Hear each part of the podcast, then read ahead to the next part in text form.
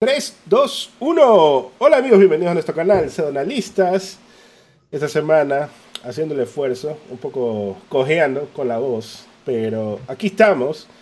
Y vamos a empezar hablando, por supuesto, de Metacritic, porque esta semana salió el jueguillo que muchos estaban esperando, que es Kulong Fallen Dynasty. Y pues em, no lo he probado aún pero hay algo interesante que me pareció ver aquí. Es que tenemos en PlayStation 5 tenemos un 81 en el Metascore y en el User Score tenemos un 7.5.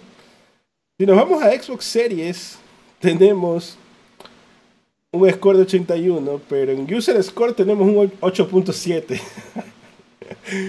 y hay una variación, pues hay un delta ahí de 1.2. No es que está tan igual, ¿no? Y en PC está en 80, o sea, el Metascore está casi igual, pero el User Score está en 7.2. Entonces, bueno, en PC podría quizás sugerir de que hay temas ahí de rendimiento o algo que todavía falta de pulir. Pero me pareció sospechoso todo esto. Ese 1.2 de diferencia, que pues supongo es review bombing o algo, no sé a qué atribuirlo realmente. Bueno, es, es, review bombing a favor y en contra. Exacto, eso es lo que creo. O sea, hay algo ahí que está determinando un factor como que, ah, te jodes tú, pero lo mío está buena. Es como que, a ver, ¿pero el juego está bueno o no? en todo caso, he visto algunos reviews que dicen que este juego es más Sekiro que Souls, porque igual es como, es como ser, eh, como que sería el Neo 3, alguna gente está diciendo, ¿no? Pero en todo caso, sí lo quiero probar esta semana para ver qué tal. Solamente que pues nos ha faltado tiempo para todo. Esta semana también, ¿qué pasó? He estado haciendo videos en Pseudo Plus para que logremos ya monetizar ese canal. Porque si no, puedo hacer mil videos de 20 minutos y nunca lo voy a llegar a monetizar. Necesito hacer algo de mayor duración para que se monetice un poco más rápido. Entonces estoy haciendo streams ahí directamente y luego ya los streams normales que hacía jugando juegos nuevos los estoy haciendo en Twitch. Entonces ahora, pues voy a probarlo creo mañana en Twitch un rato. Pero cuéntame, tú probaste un ratillo, ¿qué tal te pareció? Si está, se ve que es algo así como Souls o algo. Probé poquito y sí, pues sí, no se, se le nota un poco estilo so, eh, como bien comentas. Pero no jugué más, o sea, jugué un poquitito, poquitito, también he pasado ocupado haciendo mío cosas. Entonces, por eso, pues, eh, no, no, he podido probarlo más. Entiendo que, bueno, si es que tienes Game Pass, tienes que aprovecharlo. Yo estoy con una prueba de, de Nintendo Switch Online, entonces estoy jugando Super Metroid. este, está exprimiendo el, el Super Metroid. Ah. Está bueno. Está bueno. Lo que pasa es que, eh, bueno, estaba queriendo ver este del, del Woolog porque me han dicho, prueba el demo, pruébalo acá. Pero ya va a salir en Game Pass, ¿para qué va a probar el demo? Ya voy directo al juego, ¿no? Pero, en fin, nos come la, el tiempo, más que nada, hacer otras cosas. Así que ya lo vamos a probar esta semana, pero sí he escuchado cosas buenas en general. Y quizás una de las mejores es que se puede pausar el juego para poder seguir jugando, hacer otras cosas en la vida, no solamente pasar metido así tipo Souls, que no hay forma de ponerle pausa ni nada, así que bueno. Eh, y por acá pues estoy viendo mucha actividad en el chat, así que muchas gracias al amigo Nicolás que está regalando suscripciones a nuestro canal. Eh, ha regalado cuatro, muchas gracias Nicolás. Muchas gracias Nico. También pues se suscribió el mismo, así que en total serían 5. Y también el Rudy nos manda 14 guatemaltecos. Dice, Xbox compra Activision, Sony compra Take Two, pregunta. y esto es un rumor, pero es bien absurdo, ¿no? Porque igual Take Two está de las empresas más carillas en, en este momento, porque ellos también hicieron una inversión, creo que la... Justo hablábamos hace unos días, hace dos episodios atrás creo que antes de Activision, la compra más fuerte la había hecho Take Two comprando esta empresa de NFTs. Entonces, viene Microsoft, compra y le borra casi de la historia esa compra histórica que había hecho comprando Singa, que no me acuerdo exactamente el valor, pero aún así, pues Me parece irrisoria esa comparación que Sony va a comprar Take Two cuando. No sé. ¿Qué opinas? ¿Viste esa rumor aguado que salió por ahí? O sea, a ver, la fuente de ese rumor. Estuve escarbando hasta el, fondo de ese rumor para ver cuál había sido la fuente. Loco, es una cuenta de Twitter ahí random que dice, según mis fuentes, si, ah, si se da la compra de Activision Blizzard, Sony va a responder comprando Take Two. Pero me parece estúpido desde ahí, ¿no? Que, que, Sony esté como que, bueno, si se da la compra, compramos. Si no se da, no compramos. No se hace así las cosas en negocios. Entonces, no, no, no, medio tonto, honestamente. Eh, y más allá de ello, Sony no, no creo que tiene para gastarse lo que cuesta Take Two, que es algo así como unos 23, 24 mil millones de dólares que tendría que gastar. No creo.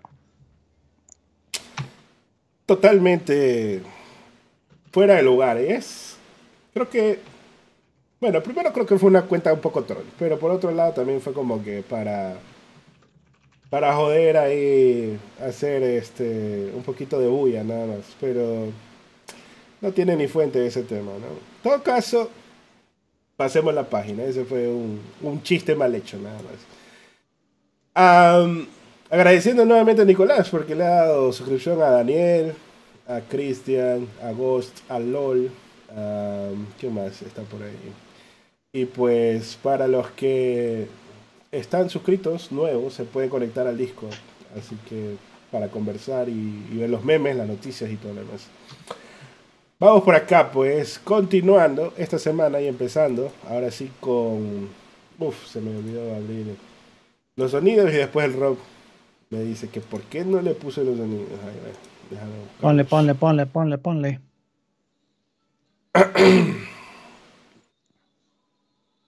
A ver, estoy llegando, pero es que hace tiempo que no se Ya, aquí está. Ah, está muy bajito, va repetido ahí. Listo. Va empezando con Nintendo, porque hay harta información esta semana de Nintendo. Pues The Pokémon Company hizo un, un, un Pokémon Present Pokémon Presents, en donde pues en ese stream hizo algunos anuncios.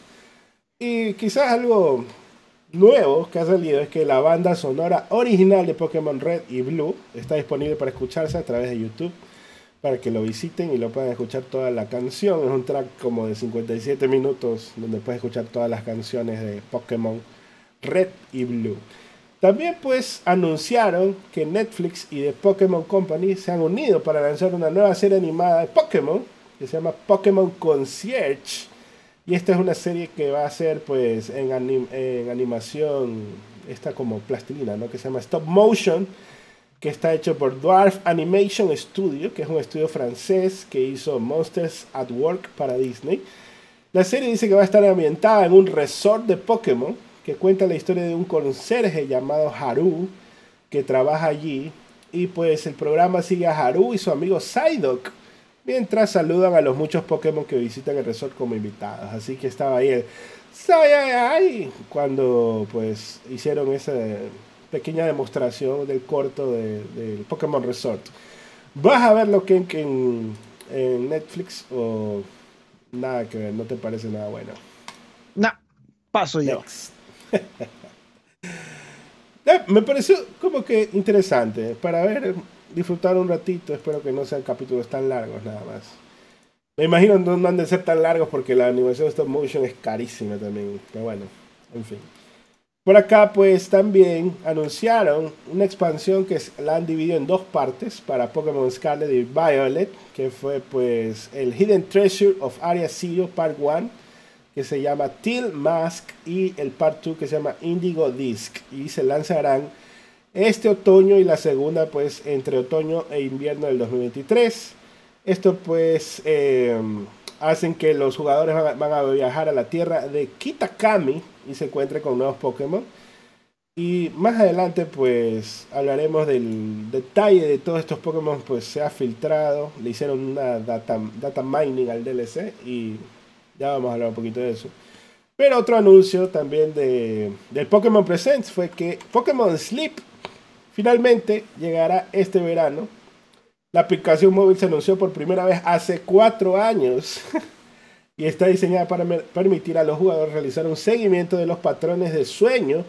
El juego pues ocurre en una pequeña isla donde duerme un Snorlax gigante y los jugadores deben ayudar al profesor Neroli que investiga el sueño de Pokémon.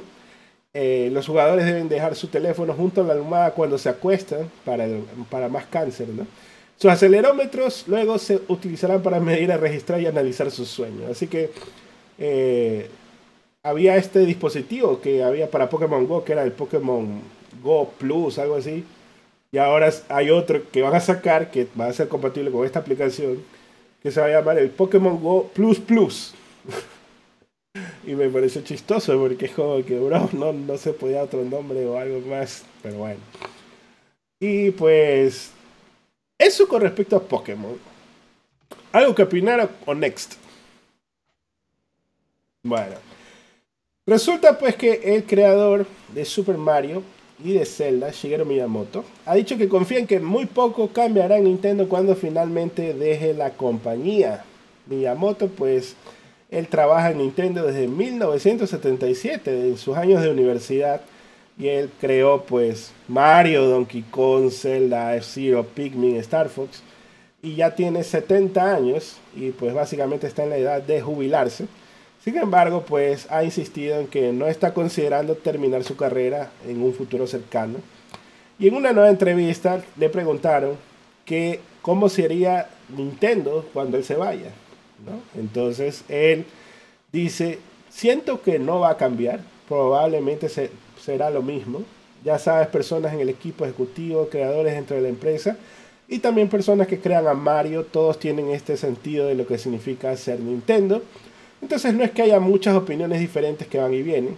Todo el mundo tiene una comprensión, este tipo de comprensión compartida de lo que es ser Nintendo. Entonces, cuando surjan nuevas ideas, pues siempre estará el hecho de que una idea nueva, pero también el hecho de que si esa idea nueva eh, se podrá implementar con la esencia de Nintendo o no. Y creo que eso es algo, ya sabes, tenemos una increíble visión compartida, un poco aterradora, dice, no creo que vaya a cambiar. Entonces, ¿qué te parece, Kenk, de que cuando algún día se vaya Shigeru, Dios no quiera que por muerte o algo, pero porque ha sobrevivido a varios ejecutivos y todo, pero aún así, algún día cuando ya esté, supongo más viejito, quizás unos 5, 6, 7 años, ya diga, ya quiero descansar, ya de estar trabajando acá. ¿Crees que alguna decisión vaya a afectar, vayan a hacer Mario lo vayan a pintar de otro color y, se vayan a enojar por ahí. No creo, pero mm, bueno, obviamente una leyenda cuando se retire va a ser muy triste y todo. Pero yo me imagino que ya desde hace un buen tiempo llevan preparando, preparándose para la eventualidad de que él se retire, que o le pase algo y que tengan que simplemente continuar sin él, pero con nuevas mentes, nuevos creativos, que me imagino ya deben haberlos fogueado en, múltiples, en múltiples juegos. Entonces, eh, creo que el espacio está dado. Miyamoto también es un gran, gran creativo. Eh, la industria le debe mucho, pero tampoco creo que sería imposible ver el futuro de Nintendo sin él. Y hay algo aquí que hay algo que recalcar, me parece aquí, porque con Miyamoto casi que ningún nombre resalta tanto como el de él, ¿no? Es, más bien he visto difícil de que haya un nombre que digan, ah, sí, aquí está, yo qué sé, eh, Nomura, Yoshida, o yo qué sé, no, no he visto así un nombre de Nintendo tan fuerte. Quizás el que básicamente ha sido el papá de Metroid y siempre ha estado ahí, es el único que he visto como que hay otro nombre rondar por ahí pero así como que lo tenga en el. Que me acuerde el nombre de ese men, tampoco. Entonces, no sé. Me imagino habrá oportunidad para que otros creadores comiencen a, surgir un poco más en nombre, ¿no? Pero vamos a ver qué pasa, ¿no? En ese futuro que vendrá próximamente.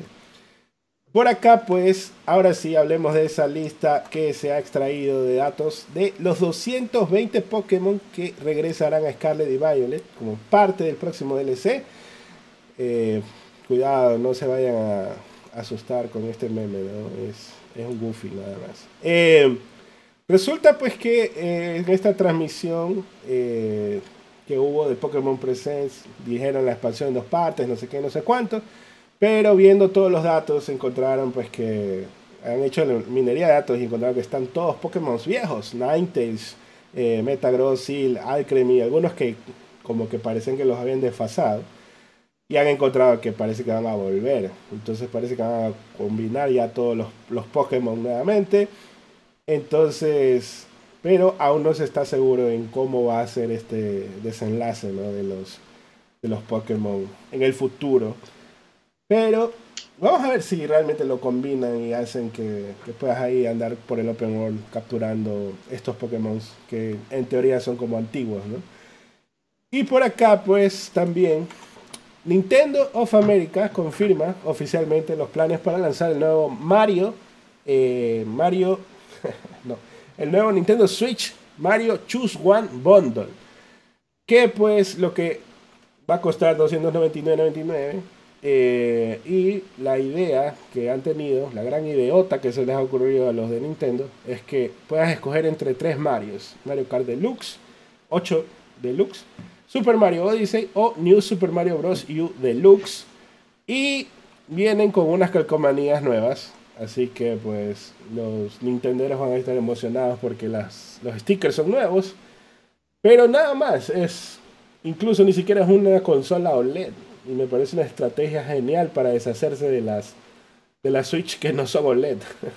Tratar de venderlas lo más rápido posible, marketeándolas como que es la consola exclusiva de, de la película de Super Mario y solo vienen unos stickers nada más.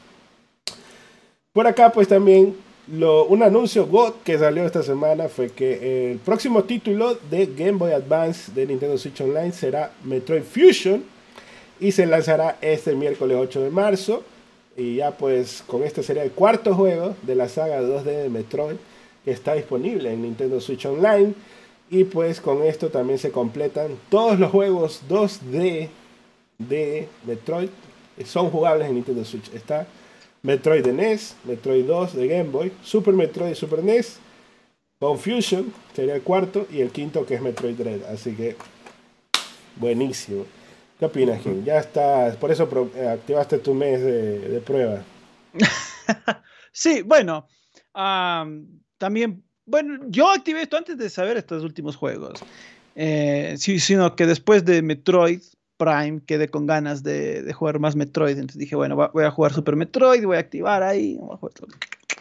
Y justo anunciaron, ah, ve, va a llegar Fusion y toda la cosa. Entonces dije, wow, Justo, justo, justo, justo. Está, está, está llegando para esta eh, nueva, bueno, para esta, no sé cómo decirle, pero eh, para esta época en la que me estoy dedicando a jugar lo que puedo de Metroid.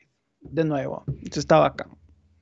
Eh, bueno, Fusion es mi favorito del Game Boy Advance. Bueno, es mi primer Metroid. Le tengo mucho cariño, la verdad. Mm. está, está, está muy bacán el anuncio. Ahora también llegue Zero Mission. Me imagino que sí va a llegar eventualmente. Por ahí, pues el amigo Sam Nook nos mandó 65 mexicanos. Dice: Los quiero muchos saludos desde México, donde nació Kenk. Sony va a comprar HBO para hacer más juegos de excelentes series como The Last of Us. ¿Cómo es la cosa? ¿Va a ser juegos de series o va a ser series de juegos? ¿Cómo es? ¿Va a ser series de juegos o va a ser juegos basados en las series. Mm, está bien. Bueno, la idea es que sería vacancísimo de que otro creativo por ahí se tome otra serie y la adapte muy bien como lo está haciendo con The Last of Us. Pero de que Sony haga ¿cómo es? juegos de la serie está difícil. Un, un juego de Chernobyl tiene que hacer Sony para completar el favor de lo que le hizo el Craig Mason ahí. sí, puede ser. Por acá continuamos, pues resulta que Nintendo ha desconectado dos de sus juegos más populares de Wii U para corregir lo que se dice es una vulnerabilidad de seguridad.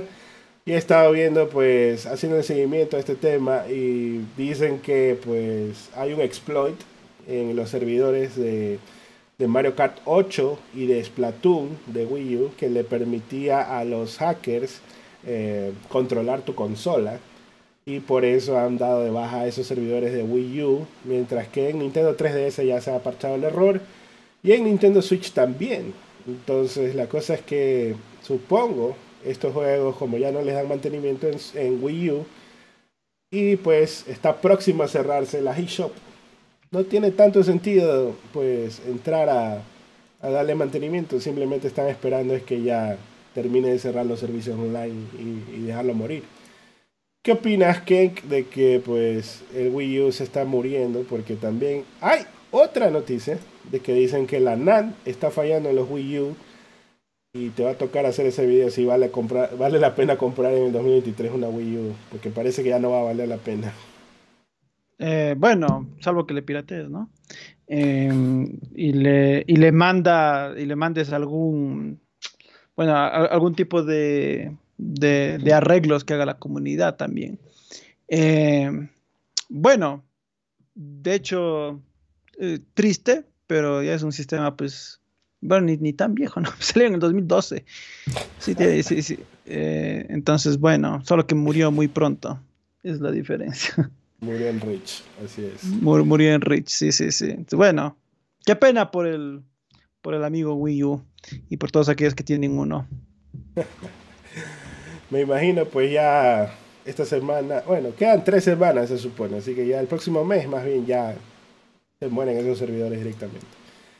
Por acá pues también Pokémon Company lanzó el primer avance de la próxima era de su serie de anime, luego de que el protagonista Ash deja la serie, pues luego de 25 años de Ash, la nueva serie está protagonizada por Fride y su compañero Pokémon, el Capitán Pikachu, o sea, ya no es Pikachu, sino el Capitán Pikachu así como por los protagonistas Lico y Roy, quienes emprenden un emocionante viaje lleno de acción. El tráiler también pues ofrece un vistazo a personajes adicionales que los fanáticos de Pokémon pueden esperar ver en la serie y este pues esta serie obviamente va a tener relación con Scarlet y Violet y va a ocurrir en la región de Paldea, así que va a ser la España de Pokémon, la vamos a ver en el anime. ¿Qué te parece, Ken, que ya viene el nuevo anime y una F por el Ash, que ya murió en Rich? Ni lo pienso ver. ya no sé si ya alguien seguirá viendo, ¿no? Quizás un Francito ahí que es súper fan todavía de Pokémon. Por ahí también pues se reporta que una secuela de la película de Pokémon Detective Pikachu del 2019 se está acercando a la realidad. Dice Deadline que el director Jonathan Crisel, quien trabajó en otras series están negociaciones para dirigir la secuela de acción que pues involucran a Ryan Reynolds como un actor que va a regresar para la secuela. ¿Qué opinas? ¿Crees que veremos ahí al, al ¿cómo se llamaba este pana? El Legend, no me acuerdo el nombre, el principal, ¿no? Que quizás se convierte en un Pikachu más chiquito como hacen esta imagen ahí, un Pikachu grande y un Pikachu chiquito. Ah, no sé, no, sé qué irán a hacer acá. Bueno, a, mí me gustó eh, bastantísimo la, peli, pero e, es que solo hay un juego, ¿no? De Detective Pikachu. sí, pero no tiene nada que ver con la serie, con la película, perdón.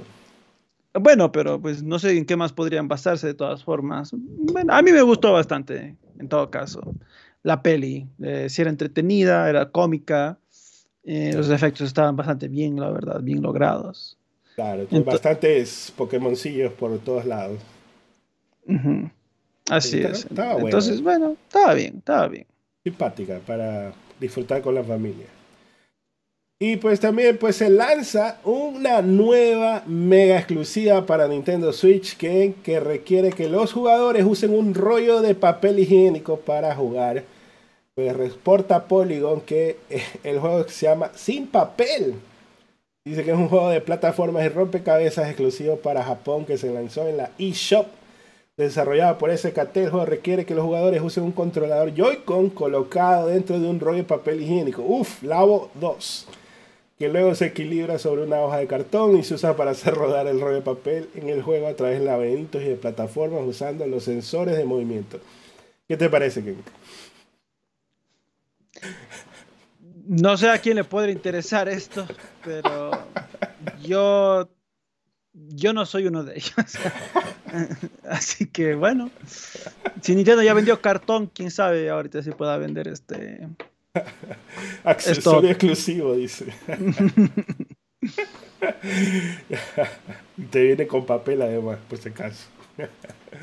Ahora, como mencionaba, pues quedan tres semanas para que ya no sea posible comprar juegos en las eShop de Wii U y de 3DS. Nintendo está en proceso de cerrar por completo ambas tiendas digitales y los jugadores solo pueden comprar juegos en ellas hasta el 27 de marzo. Así que si tienes intención de comprar, bueno, nadie creo que va a comprar, pero pues, por si acaso se vayan a acordar de que quiere comprar los Metroids y tenerlos en Wii U, pues lo pueden hacer, ¿no? Esto pues ya eliminó la capacidad de recargar saldos en Wii U y 3DS directamente, sino que tienes que meterle pues por la web. Así que vamos a ver si se hacen las últimas comprillas ahí alguien, uno que otro por ahí, pero ya van a morir esas tiendas.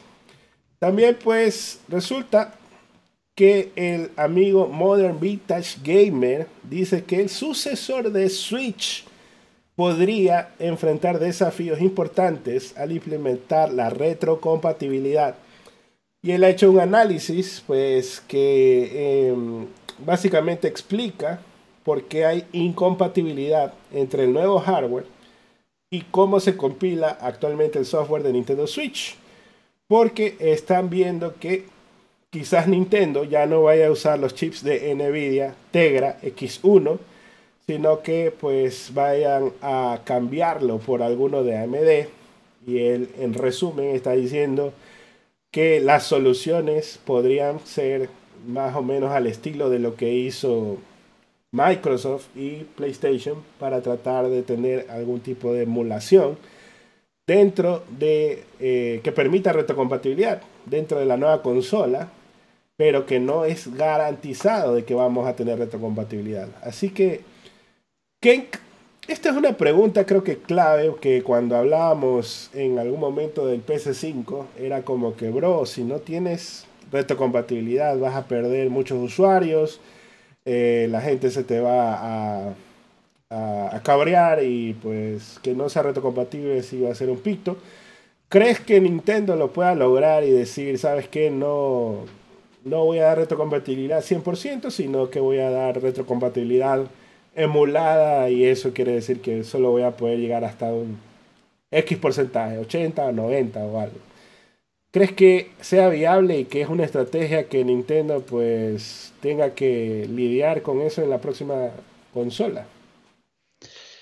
Ah, o sea, la, la cuestión aquí es esta. Es cierto, es cierto que si es que sacan un sucesor, necesitan tener retrocompatibilidad. Yo creo que hoy en día no sacar una consola con retrocompatibilidad les va a cagar. Ahora, capaz van a tener que hacer esto de la emulación, como efectivamente lo hizo Sony y Microsoft, pero en el Switch ya lo emula hasta un celular de gama media hoy en día. Eh, creo que no, deberían tener mucho problema emulando el Switch en un potencial sucesor. Em, y pues poniéndole capaz una, retrocompatibilidad, em, como bien dices, ¿no? Un 97% por ahí, ¿no? Como en el caso de, Sony, creo que tampoco es al 100%, pero los de juegos de Play 4 que corre el Play 5, pero es un número muy chiquitito el que no puede, mínimo. Entonces, sí, probablemente por ahí irá la cosa, pero bueno, eh, no, no, no es el fin del mundo. Igual cuando hay esta retrocompatibilidad emulada, lo que básicamente la responsabilidad queda en el del lado de la persona que hizo el, el port a Switch. Y ellos van a tener que parcharlo para que sea compatible para los dos Switch nada más. O bueno las dos versiones de consolas que existen. Pero también estuve viendo que Peluca Sape estaba poniendo de que probablemente no veamos un sucesor de Switch tan pronto sino que vamos a ver un Switch.5, algo así como un, New Nintendo Switch. Y yo decía, porque él decía, no vamos a ver un Switch Pro ni un Switch 2, sino que vamos a ver un Switch.5. Y yo decía, pero bro, si el Switch 5 es el Switch Pro, o sea, no me vas a decir que el Switch 2 es el Pro, no es, no es lo mismo, pues. Si le estás poniendo Pro es porque es el, la versión compatible, o sea, que es lo mismo con un poquito más memoria o algo, ¿no? O más procesador. Pero no es lo mismo, no es el... No estamos hablando el mismo idioma, parece, porque él dice como que Switch 2 o Pro es el siguiente paso y que eso va a demorar más y que probablemente veamos un Switch .5 refiriéndose a un New Nintendo Switch o algo así. Entonces, ¿qué te parecen estos comentarios del Peluca? Porque esta vez me parece que el Peluca sapent, pero ¿qué opinas? Bueno, eh, lo que el Peluca indica es algo así como que la, sucesora del Switch no va a ser necesariamente un, o sea, significativamente superior en, potencia, ¿no? Por eso él dice, ah, capaz va a ser entre un Pro y un sucesor, ¿no? O sea, capaz no va a ser un salto tan grande como el que quisieran. Y tiene sentido, porque bueno, Nintendo tampoco va a querer sacar una consola de portátil o híbrida otra vez. Me imagino que va a ser híbrida otra vez. No van a querer sacar una consola de, ponle ahí 400, 500 dólares. Em, o más, quién sabe, ¿no? Entonces, eh, no pasa nada en todo caso por mí. Eh, Nintendo no ha probado que no necesita sacar el, hardware más puntero para llamar la atención. Con buenos juegos, más que suficiente. Entonces tiene sentido, tiene, sentido el rumor que dice el peluca Sape. También el Modern Vintage Gamer ha dicho de que lo que más le preocupa a los, a los desarrolladores es la cantidad de memoria entonces un Switch quizás que tenga el mismo procesador pero con más memoria, a lo mejor eso le resuelve la vida a los desarrolladores por unos tres años, digamos. Y con eso pues puede seguir vendiendo como siga vendiendo, ¿no? Vamos a ver qué, qué resulta en el futuro, porque como que Nintendo está medio difícil de predecir, como mencionábamos ya hace algunas semanas también. Pasemos al siguiente tema. Y es. Por acá. Oh, oh, oh, estoy buscando ya. Aquí está.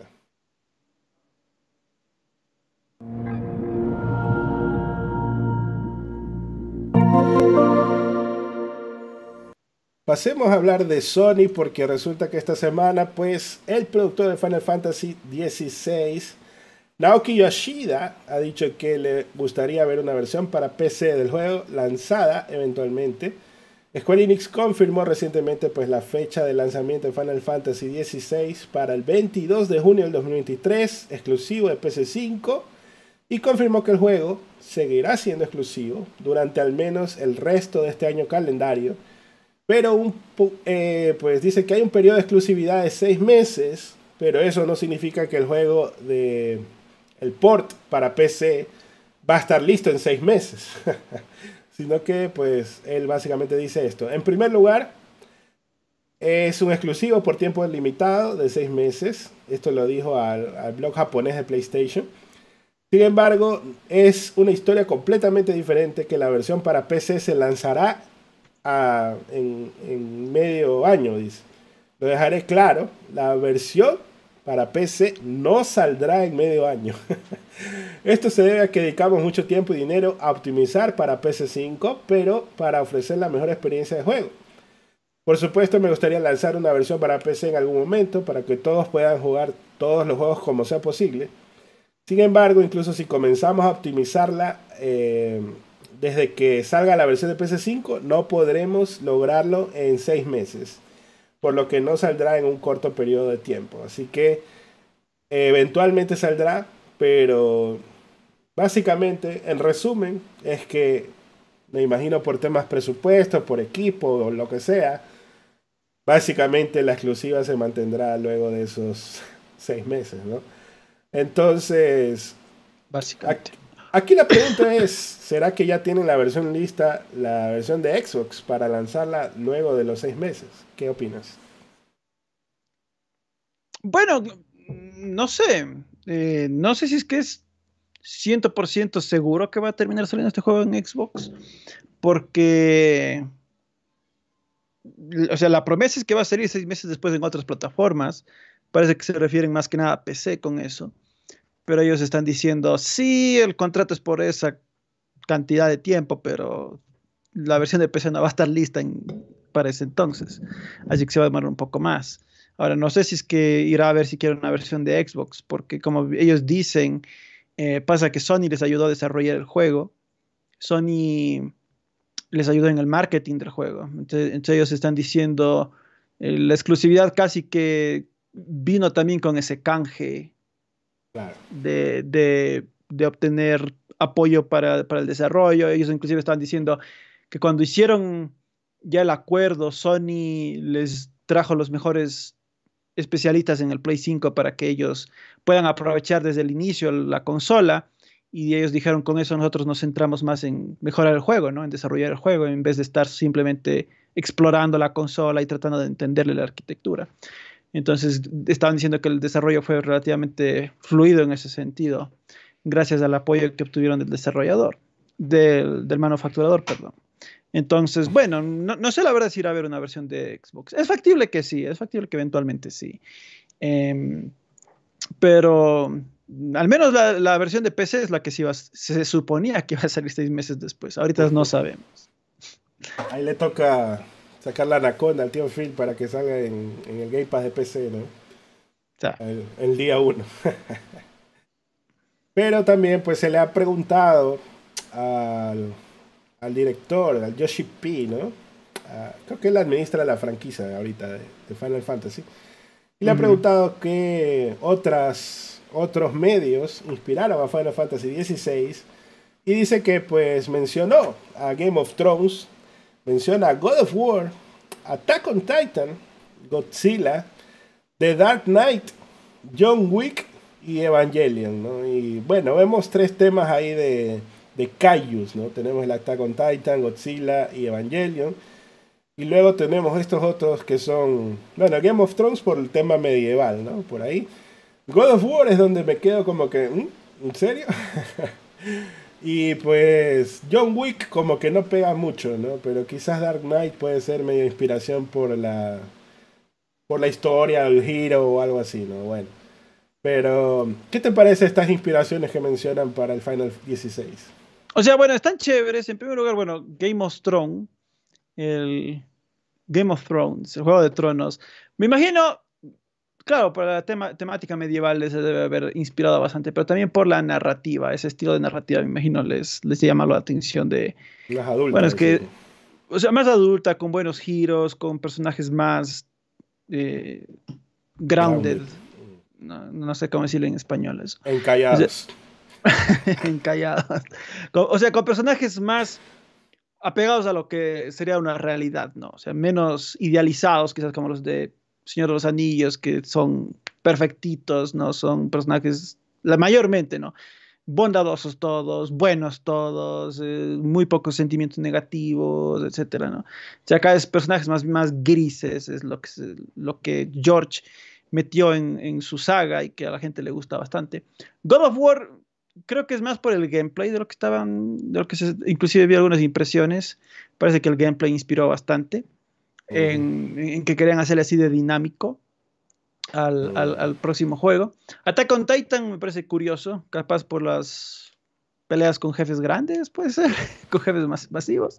Capaz por los DLCs que van a venir cortados en 27 pedacitos ahí, uno cada seis meses. Puede ser, puede ser.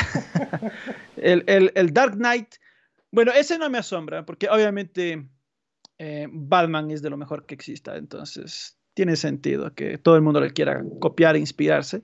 Mejor héroe que jamás haya existido. Así que bueno, eso ni se, ni se cuestiona porque toman como referencia. Eh, hablando de esas referencias, hablando de esas referencias, ya quiero, en vez de que hubieran hecho esa pendejada de Justice League, hubieran hecho el Batman, ¿cómo se llama? en la época de Jack Ripper. ¿Cómo se llama esa película? De. ¿Cómo se llama? ¿Qué es de, eh, con Jack el Destripador? Ajá. Es Batman eh, Gotham by Gaslight. Gotham by Gaslight. Algo así estaba pensando, no me acordaba si esa era la, Bueno, esa me encantó la ambientación, algo así. Es muy buena. Bueno, en fin. Por acá pues también hablan de Final Fantasy XVI que han hecho una, una muestra previa del juego y dice que va a tener modos de 30 FPS y 60 FPS. También la historia principal dicen que durará como unas 35 horas. Van a haber más de 11 horas de cinemáticas. Ahí está el pelijuego, ¿no? Y el mundo será semiabierto. Ahí creo que va la, inspiración tipo God of War, ¿no? Que es como abierto, pero no 100%, ¿no? Transiciones perfectas del juego a las escenas eh, y la demo pública está planificada para aproximadamente dos semanas antes del lanzamiento. Así que bueno, vamos a ver qué, qué tal, ¿no? Porque se ve que está bastante estándar con, con lo que se esperaba que salga. Y por acá, pues, otra noticia es que el Comité Olímpico Internacional ha anunciado que la clasificación para la serie olímpica de eSports 2023 comenzaba esta semana. La serie dice que es una competencia deportiva global y virtual simulada creada por el COI y realizada en colaboración con las federaciones deportivas oficiales. Nueve deportes estarán representados en el evento de este año, con juegos como Gran Turismo, para mimir, y Just Dance, para bailar. Así que los jugadores profesionales y aficionados de todo el mundo están invitados a participar en la clasificación para cada evento. Y pues eh, todo esto será transmitido en vivo del 22 al 25 de junio. Kenk, ya te apuntaste con tu cama carro para mimir en el Gran Turismo. Totalmente. Sabes que yo adoro esa saga, entonces no puedo esperar. Oye, pero he escuchado cosas buenísimas que con el PlayStation VR 2. Con el VR, oí que la experiencia es, de putísima madre. Eh, si llegan a sacar algún juego arcade y me llego a comprar el casco, capaz, les, les doy la mm. chance. Porque dicen Dicen que básicamente en este modo foto donde ves el carro, tú te puedes acercar, moverle las cosillas, no sé, sentarte y pa, pa, pa. Y que la ¿Será que te dejan así meter el cambio y ver por el otro retrovisor? Así. Y, vi un, un, gringo que estaba como loquita, que a la esposa le ha encantado el Gran Turismo en VR y ya se compró el, el ¿cómo se llama? El, el, el volante de 400 dólares que que es el, oficial con haptic feedback y no sé qué. Y, me queda así como que tanto será así tan bueno como para que te compres hasta el volante, porque eso es una inversión también más o menos, una consola pues. Entonces he escuchado así que está súper chévere jugar porque tienes todo el juego disponible en modo VR, ¿no? Así que está bien, es un buen... Parece que la killer app va a ser el Gran Turismo y no el Chorizón. Pero bueno.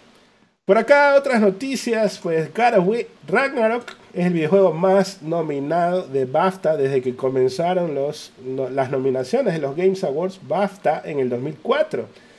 Y el jueves reveló pues las nominaciones para sus premios 2023, revelando que la secuela de Sony de Santa Mónica está nominada a 14 categorías que incluyen mejor juego, narrativa, diseño de juegos y audio. Por otra parte, pues el Indie Stray está nominado en 8 categorías, Elden Ring está en 7, ZZZ, y hay 5 nominaciones para Playtale Raking, Chorizon Forbidden West, Immortality, Tunic y Vampire Survivors. Eh, ya, pues ya pueden ir a votar allá, a trolear con su Elden Ring, y pues que ganen los que tengan que ganar. Pues también pues ya se van a anunciar los ganadores el fin de mes, el 30 de marzo. Así que ¿Qué, te parece que tiene tantas nominaciones el Garawin? Está bien. Ojalá. Bueno, en todas las galas le han reconocido el gran juego que es y pues eh, que le vaya bien también en los BAFTAs. aunque, hay, aunque allá capaz gana el chorizón, oye, porque ese es un estudio europeo. ¿Será que gana algo la, la Gordi?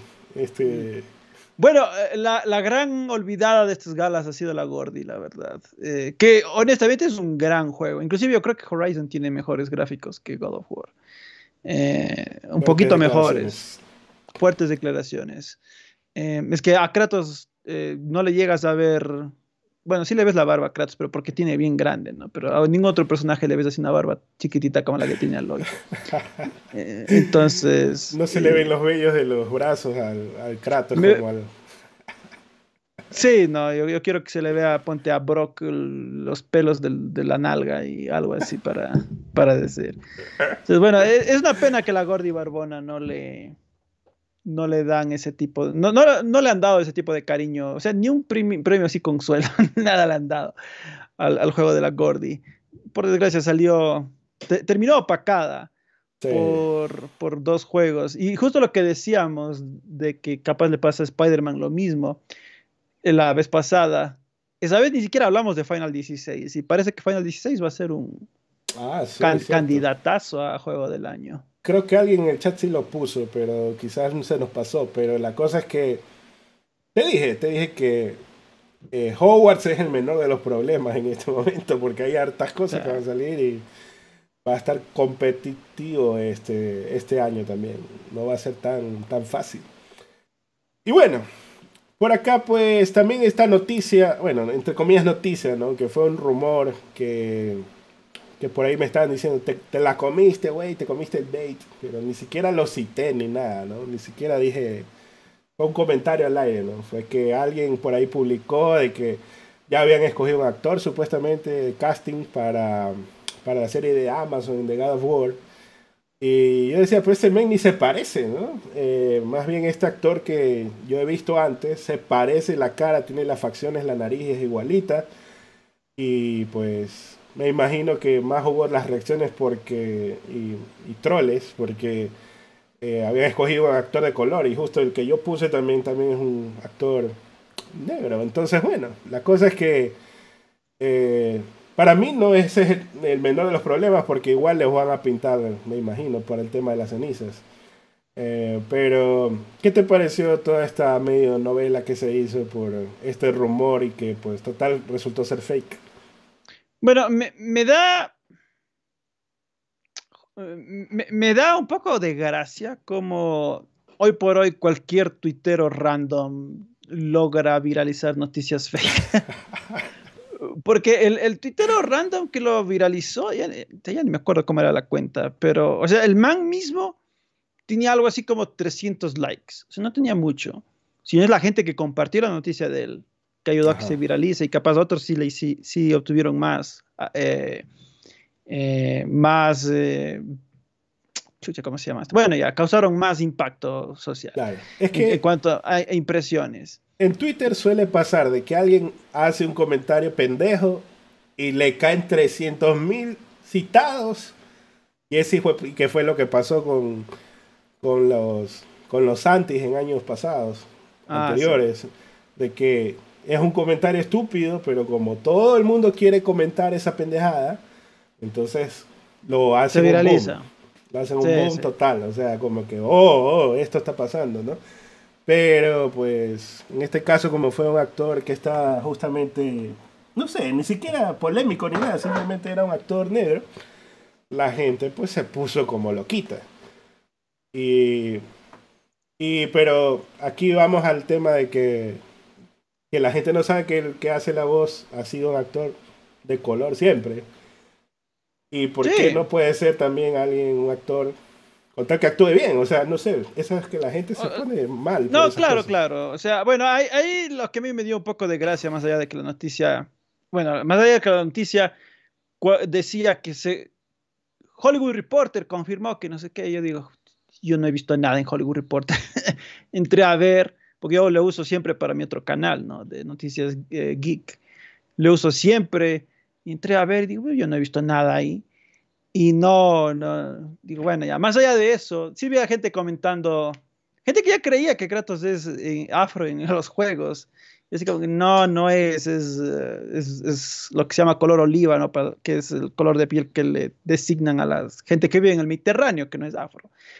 Bueno, en todo caso, yo no tengo problema porque en ambas sagas, tanto la griega como la nórdica, eh, eh, le doblaba a alguien eh, afroestadounidense, justamente T.C. Carson, para la saga griega, que era una voz buenísima. Y en el caso de pues, la, la nórdica, obviamente ya todo el mundo conocía a Christopher Judge. Entonces, mira, aquí da igual, inclusive la etnicidad del actor porque va a tener que poner la ceniza, pues. Entonces ya, ¿qué más da? con que haga un buen rol, tenga una buena voz. Eh, bueno, acá como va a ser la versión nórdica tendrá que ser una voz rasposa. No me parecería malo que el propio Christopher Judge inclusive haga la versión live action. Sería vacancísimo, honestamente. Em, ese actor que estaban poniendo ahí está bien capaz para la versión más joven de Kratos. Em, aunque bueno, no, no, no le he visto actuar ni nada. Pero yo no tengo problema, honestamente. Creo que ese, eso eh, es, es, un tema aparte, honestamente, de la etnicidad del personaje. Ah, bueno, pero más allá de que sea tal o cual, ¿no? Eh, eventualmente alguien va a ser escogido. Y ahí es donde vamos a ver qué, cuáles serán las reacciones porque se va a repetir, me parece a mí. Yo creo que ya sea por temas de inclusión o lo que sea, me parece a mí que lo más probable es que termine escogiendo a un actor justamente de la misma etnia de los que han hecho las voces. Así que, pues, más que nada porque pues, estos personajes tienen una voz profunda y todo lo demás. Este actor que yo puse también es bastante fornido, fuerte y todo. Entonces digo, o sea, tranquilamente, este men puede ser o puede ser otro, igual está bien, ¿no? Pero estos mens, no sé, se arden. Incluso vi unos citaditos por ahí que, que me pasaron como que ay, que sí, siempre Sony los caga, que no sé qué, que no sé cuánto. Y, ah, pues bro, o sea, es lo de menos realmente, pero bueno, en fin, hay de todo en este, en este, en la viña del Señor, como dicen por ahí.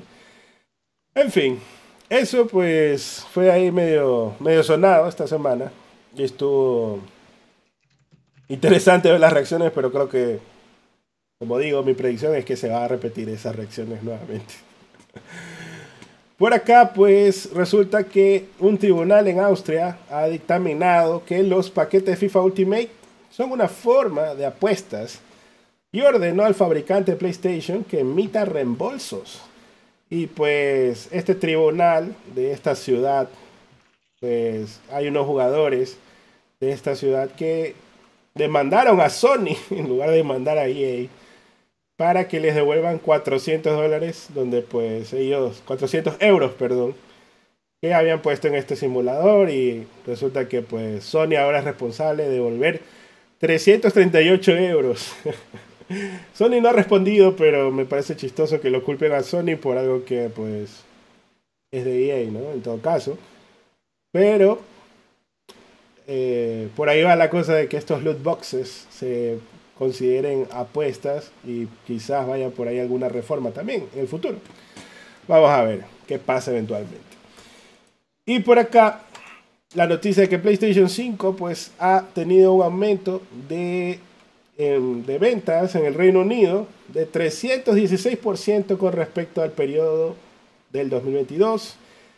Comparativa, pues las eh, Xbox Series aumentó un 21% en febrero en enero aumentó un 15%, pero pues PS5 en total ha aumentado un 180% en comparación a los dos primeros meses.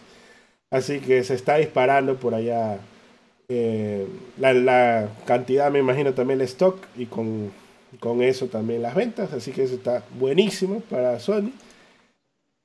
Y por acá, la notición pues que, que ha estado rondando también por ahí es que la Comisión Federal de Comercio, la FTC, le ha negado en gran medida la solicitud de Sony de anular una citación de Microsoft solicitando que divulgue documentos confidenciales. Microsoft entregó a Sony la citación en enero como parte de su proceso de construcción de defensa antes de la demanda de la FTC.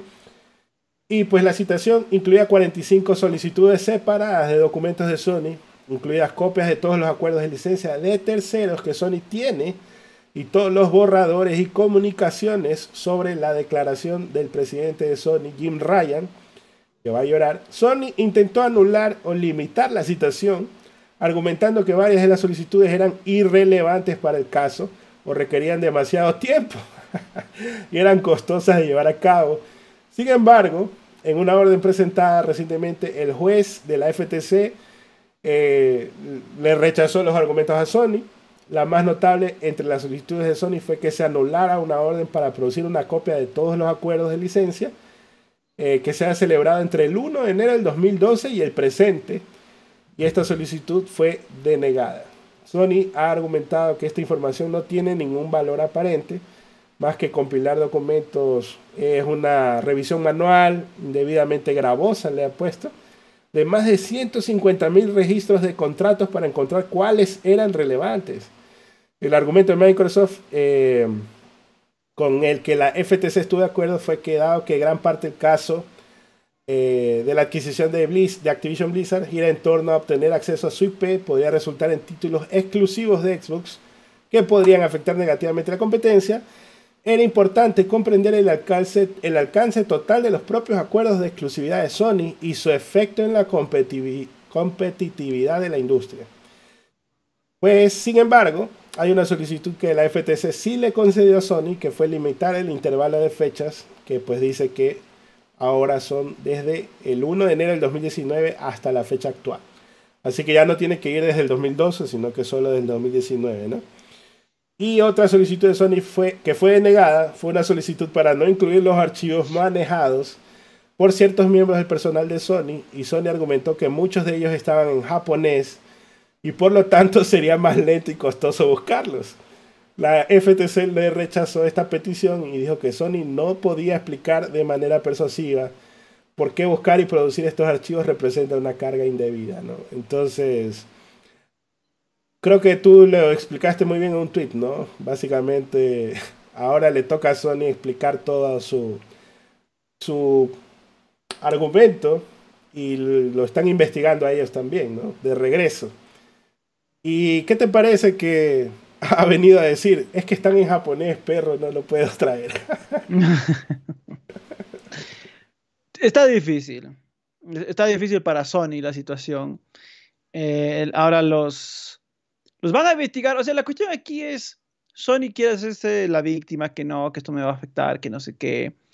Pero es que la defensa de Microsoft es bastante sólida, porque ahora Sony va a tener que producir los documentos que probablemente van a probar que ellos tuvieron tácticas bastante de juego poco limpio, pongámoslo así, con, Microsoft.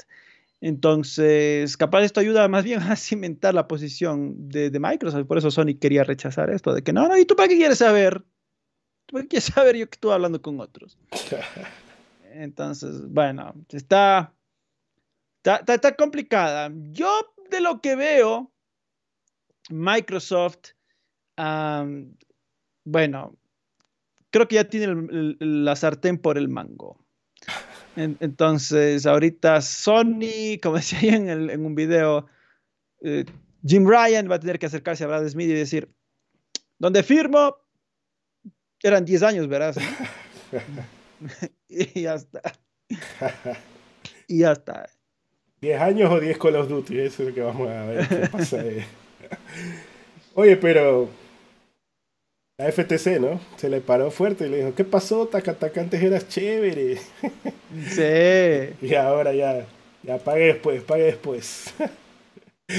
Estos meses se quieren hacer los sabidos, pero por una pendejada. Y, mm, ahí, ahí digo que le falló los abogados, porque hasta ahora han estado bastante, bastante bien y más bien se considera su Lionel Hotz ahí resbalándose y diciendo que está en japonés la excusa más barata. Pero bueno, así pasa, ¿no? me parece que los cogieron fuera de base y ahí les tocó inventarse algo, ¿no? En todo caso, ahora que los investiguen, vamos a ver realmente eh, esto se hará público eventualmente y ahí vamos a ver, va a haber más, uh, tela que hay, cortar ahí. Hay Twitter va a arder cuando esos documentos se hagan públicos. Ahí dice, uh, papá, olvídate. Ahí va a decir, eh, como, como ese capítulo de Los Simpsons es que, en que sale Skinner y dice, la la señorita Lisa S, por favor. No, no, eso es demasiado incriminante. La señorita L. Simpson. es decir, square.e, no, no, no. Eh, S.inix. Ese Cada momento va a salir los, documentos ahí. Pero bueno, vamos a ver qué sale eventualmente. Por acá pasemos y hablemos de lo siguiente que es, por supuesto,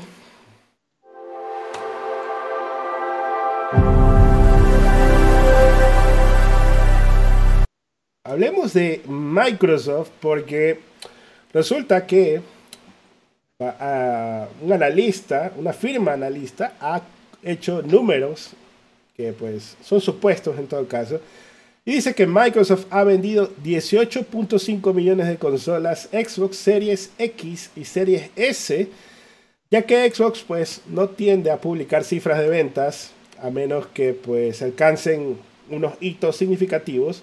No hay cifras oficiales, pero Pierce Harding Rolls de Ampere Analysis estima que pues, el número es 18.5 millones de consolas hasta fines del año pasado y eh, que aunque hubo la, ya ha disminuido la escasez, Xbox eh, mayormente ha logrado avanzar gracias a la serie S, pero que el nivel de demanda de la serie S tuvo eh, un pico en la temporada navideña con algunas promociones pero que no tiene el mismo atractivo que la gama alta de las series X.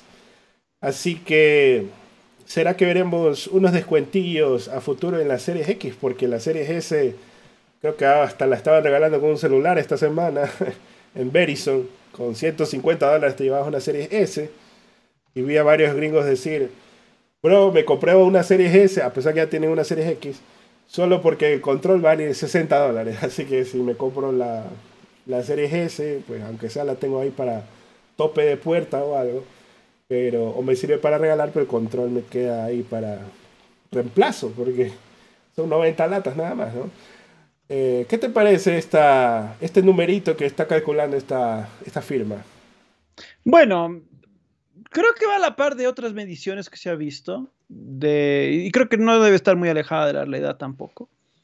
Eh, considerando que Play 5 ha vendido 30, estos dicen 18.5, bueno, más o menos lo que se ha venido diciendo, em, que es, una proporción inferior a la generación pasada, pues que fue más, del, más de 2 a 1, era 2, 14, algo así a 1. Ahora es menos de 2 eh, un 1.8 por ahí, ponle. Bueno, sí, está bien, está bien lo que Microsoft ha, logrado reponerse, principalmente en territorios como Estados Unidos, que es el más importante para ellos. en otros, me imagino que recortaron un poco de distancias, pero no, no las suficientes para decir, eh, vamos a estar codo a codo peleando. Capaz en Estados Unidos sí, en otros territorios no, pero está bien de todas formas para Xbox, porque vienen de una generación donde vendieron considerablemente menos que el 360. Yo creo que ahora, en cambio, sí tienen una chance más realista de decir, bueno, vamos a alcanzar esos 80, 90 millones. Se viene, se viene. Vamos a ver qué esperarías que cuando lleguen a los 25 lo anuncien y lo confirmen o se van a esperar al quizás ya a los 50 millones cuando ya sea más fuerte el número. No creo que nunca Microsoft confirme las ventas de, esta consola. Mm. Veremos, veremos qué pasa.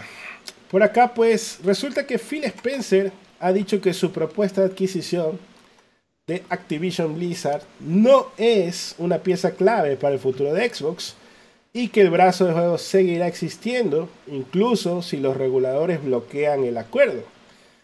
Phil Spencer pues estuvo en el Reino Unido esta semana para conversar con la CMA y pues eh, después de haber hablado con la Comisión Europea y ahí hablaron del acuerdo y tal y todo lo demás, pues y ahí él estuvo básicamente explicando que esta compra no es una compra vital ni nada, sino que ellos como Microsoft como empresa gana mucho más dinero con productos que no son juegos como Windows, Office y sus servicios en la nube. Pero en este reportaje, Andy Robinson del Video Game Chronicle dice que ha escuchado de algunas personas que conocen cómo trabaja Microsoft que la venta de la división de Xbox podría darse si es que la compra se bloquea, Pero Andy Robinson a la par comenta de que él todavía ve posible que se cumpla la compra con concesiones. Así que, ¿qué es lo que vamos a hablar más adelante? Porque ya Xbox parece que ya está consolidándose con las concesiones que está haciendo. Pero, ¿qué te parece esto de que quizás pueda estar de vuelta en venta? Que no veo ya quizás un poco más difícil. No, bueno, esto, es, esto pasa normal, eso es, esto es normal, cuando algunos contratos se caen o cosas por ese estilo. Em, o hay problemas, hay trabas. Yo no creo que van a tener que vender nada. Eh, o no creo que va a tener que ah, hacer muchas modificaciones. Yo, yo siento que la, la, compra se va a dar íntegra, honestamente. O sea, si algún rato se vende algo, es que quizás porque no cuadra o calza con la visión que tienen para la empresa, pero no, no, no creo que va a haber una obligación, o sea, como fue en el caso de cuando Disney compró Fox, tuvieron que vender todo lo que es el Fox News y el Fox Sport y todo, porque ellos ya tenían sus propias eh, canales y todo que eran visto como competencias, el ESPN. Entonces, ahí sí, bueno, tenía sentido que digan, no, es que no puedes tener Fox y, y ESPN porque son las, las, dos competencias, ¿no? Entonces les hicieron vender. Pero en el caso de, de, de, de acá, no, no veo honestamente que vaya a haber algo así muy radical capaz. Mm. Porque incluso algo que comentaba por ahí eh, el mismo Andy Robinson es que, mm, no me acuerdo si fue Andy Robinson, pero decían algo del podcast de Video Game Chronicle, que una vez que la compra se consolide, se esperaba que el marketing de Activision Blizzard básicamente se tome eh, la división de Xbox de, de, de marketing y dije ahí, bro, eso tiene hartísimo sentido porque quizás es en el marketing donde no pelean tan, tan bien porque se quedan un poquito atrás y ellos van a poder, eh, eh, con el brazo más fuerte de Activision Blizzard, que es justamente eso, ¿no?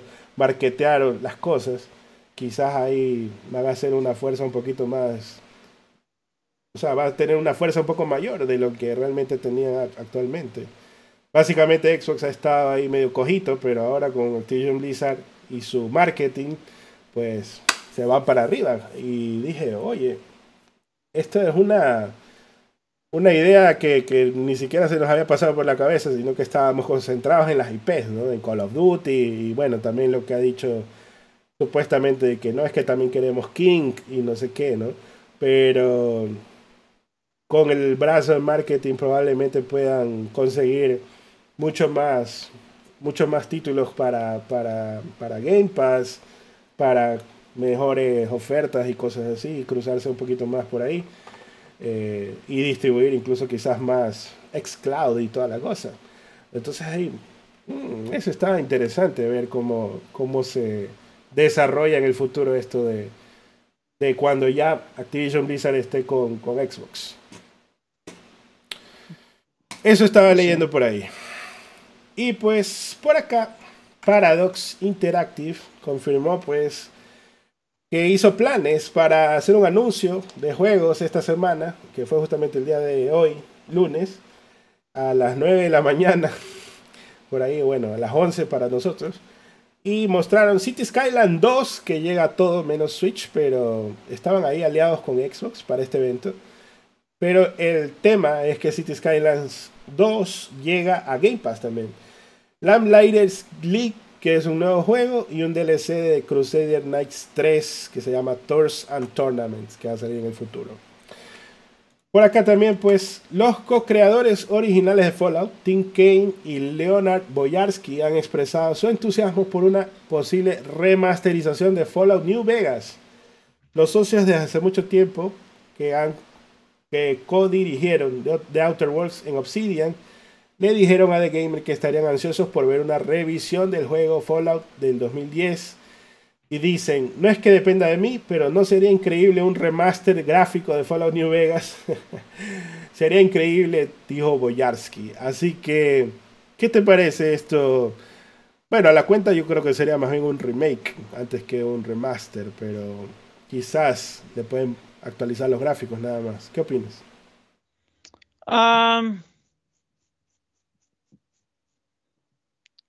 no creo que, vayamos a ver eh, algún remake o algo. Capaz un remaster más tendiendo a port, puede ser. Eh, aplicando por ahí capaz una renderización, no una renderización, como es una rescalización, cuando a veces la rescalan las texturas y todo para que se vea mejorcito, vaya en mejor resolución. Eso es factible, eso, eso creo que es más factible. y pues bueno, si es que llegan a sacar eso, espero haya ventas y espero después veamos un nuevo eh, juego de, de eh, bueno, no necesariamente en Las Vegas puede ser, pero en otro lugar. Claro. Pero con el que le den continuación quizás al, New Vegas, con algunos NPCs o algo. Puede, ser. Sí, sí, sí puede ser. Por acá pues también Xbox está llevando la versión para PC de Game Pass a 40 países nuevos, según la publicación de Xbox Wire. Y pues aquí lo importante es, los países importantes son Bolivia, Costa Rica, Ecuador, El Salvador, Guatemala, Honduras, Nicaragua, Panamá, Paraguay, Perú y Uruguay mencionados entre esos 40 países. Porque los de Europa pues nos vale paloma, ¿no? Pero aquí ya vamos a tener el soporte oficial y eso está chévere para el Game Pass de PC para que la gente pues se pueda suscribir con un dolarito y pueda disfrutar algunas exclusivas ahí por, por un mes aunque sea ¿Qué te parece, Ken, que al fin llega el PC Game Pass? ¿Será que lo que sigue es, es la nube, no? Ah, yo, pensé que iba a decir el de consola. Ah, no. Eh, eh, bueno, el de consola también sería bueno que llegue. Acá el problema eh, es que no, no sé por qué el de consola no llega al mismo tiempo que el de PC. Capaz Microsoft cree que tiene más chance de crecimiento vía PC que consola porque bueno, salvo México, en la TAM es más popular PlayStation, a pesar de que por ahí la gente cree lo opuesto. Vi un tweet de una persona que, bueno, hace una generalización absurda. De todas formas, em, yo sí creo que este es un paso de todas formas importante. Y Xbox se expande en, en la TAM, por fin llega a muchos territorios que han sido mayormente olvidados. Si llega la nube, sería vacancísimo. Sería buenísimo, buenísimo que llegue la nube. Y con eso ya podemos disfrutar de eh, una forma hipereconómica de gaming moderno. Porque, o sea, la gente va a poder jugar títulos eh, relativamente nuevos. Bueno, no, nuevos. Los más nuevos van a poder jugar en hasta una PC vieja, ¿no? O sea, con la nube me refiero, ¿no? Claro. En una, en una PC vieja eh, solo búscate un buen monitor y buen, buen internet y ya estás, ¿no? Estás al otro lado, ¿no? No tienes que hacerte el masivo gasto de una consola o de estarte comprando juegos a cada rato. Pues eso sería fantástico. Y pues bueno, por el gamer latino, que somos pobres, yo me alegraría que la nube también llegue eventualmente. Sería un paso maravilloso, la verdad. De hecho, este, este Game Pass de PC debería venir con la nube como para que la vayan testeando, ¿no? Como una beta. Debería ser. Pero bueno, eso vamos a ver si cuando salga el Ultimate. Me imagino van a medir acogida también, ¿no? Para ver, a ver, a ver. Ah, sí, Ecuador, ah, Panamá, Paraguay está comprando, ya, chévere. Ok, vamos a poner más data o lo que sea, ¿no? Estaría chévere ver qué pasa en el futuro también con esto. Por acá, pues Phil Spencer también ha dicho que la compañía tiene algunas revelaciones de tipo GoldenEye planeadas para los próximos meses antes de la exhibición, pues eh, el showcase que va a tener en junio. Y pues esto fue en una entrevista con Xbox On, donde le preguntaron si van a haber nuevas revelaciones en el futuro. Y él dice que gran parte de nuestro enfoque en este momento está en el showcase de junio, pero hay algunas noticias que él en teoría, pues para resumir, él dice como pequeñas, ¿no? Y él le llama tipo Golden Eye, ¿no? Así como sorpresitas. Así que, eh, ¿a qué se referirá? Porque Golden Eye es port, nada más. A menos que se refiera que va, va a haber Banjo Kazooie también para Nintendo Switch, que sería lo, me imagino, paralelo a GoldenEye. ¿Qué opinas? ¿Qué puede estar saliendo como tipo GoldenEye según él? Pero creo que ya hay Banjo Kazooie en el Nintendo Switch Online. Mm, no tengo idea. déjame, déjame chequeo. Perfect Dark, el Perfect Dark de 64. Bueno, algunas cosas puede ser, sí, sí, sí. Algunas cosas podrían darse. Pero bueno. el, por de Mario 64, dice a PC. pero bueno, en todo caso, no sé qué podrían estar aquí haciendo referencia con algo similar a GoldenEye, algún port así o alguna colección capaz. Eh. Ahora, bueno, creo, creo, pero creo que de todas formas el, el, el GoldenEye sí tenía algunas cosas en, controles como mínimo, ¿no? De diferentes. No, no, no está, no está Banjo Kazooie aquí. Puede ser Banjo Kazooie, la verdad. Sí, sí. Sí, puede ser. Puede ser. ah, no, sí, aquí está, aquí está. Banjo Kazooie sí está. El Banjo Tui no, no está. Sí se puede ah. capaz llegar. O alguna otra cosa. El Perfect Dark también, sí, efectivamente, como comentas, no está aquí. La puede, Collection le va a mandar a, Nintendo. la, Rare, la Rare Collection, sí, sí. Sería chévere. Vamos a ver. Pero también en esta entrevista ha dicho que cuando decimos disponible en todas partes o no exclusivo, queremos hacer absolutamente la mejor versión de Call of Duty para cualquier jugador en cualquiera de esas plataformas. Hoy me siento aquí con un gran juego que salió en las últimas semanas, Hogwarts Legacy, y una le tiró ahí a PlayStation. y sí, hay una misión que está disponible en PlayStation, que no está disponible en Xbox como parte de eso. Y sé que esto es parte de la industria, continúa Spencer. Ese tampoco es el juego que estamos tratando de jugar aquí. No se trata de una piel, bueno, una skin en un arma. No se trata de un cierto tipo de modo de juego. La misma versión del juego estará disponible en todas las plataformas. Que es realmente lo que hacemos hoy. Como si fueras un jugador de Minecraft en PlayStation. No creo que sientas que tienes la versión menor de Minecraft o Minecraft Dungeons o Legends que saldrá cuando se envíe.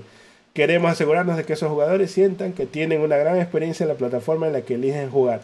Todo esto refiriéndose pues a la paridad de la que se habla cuando se habla de paridad en Nintendo, Switch y en PlayStation con Call of Duty.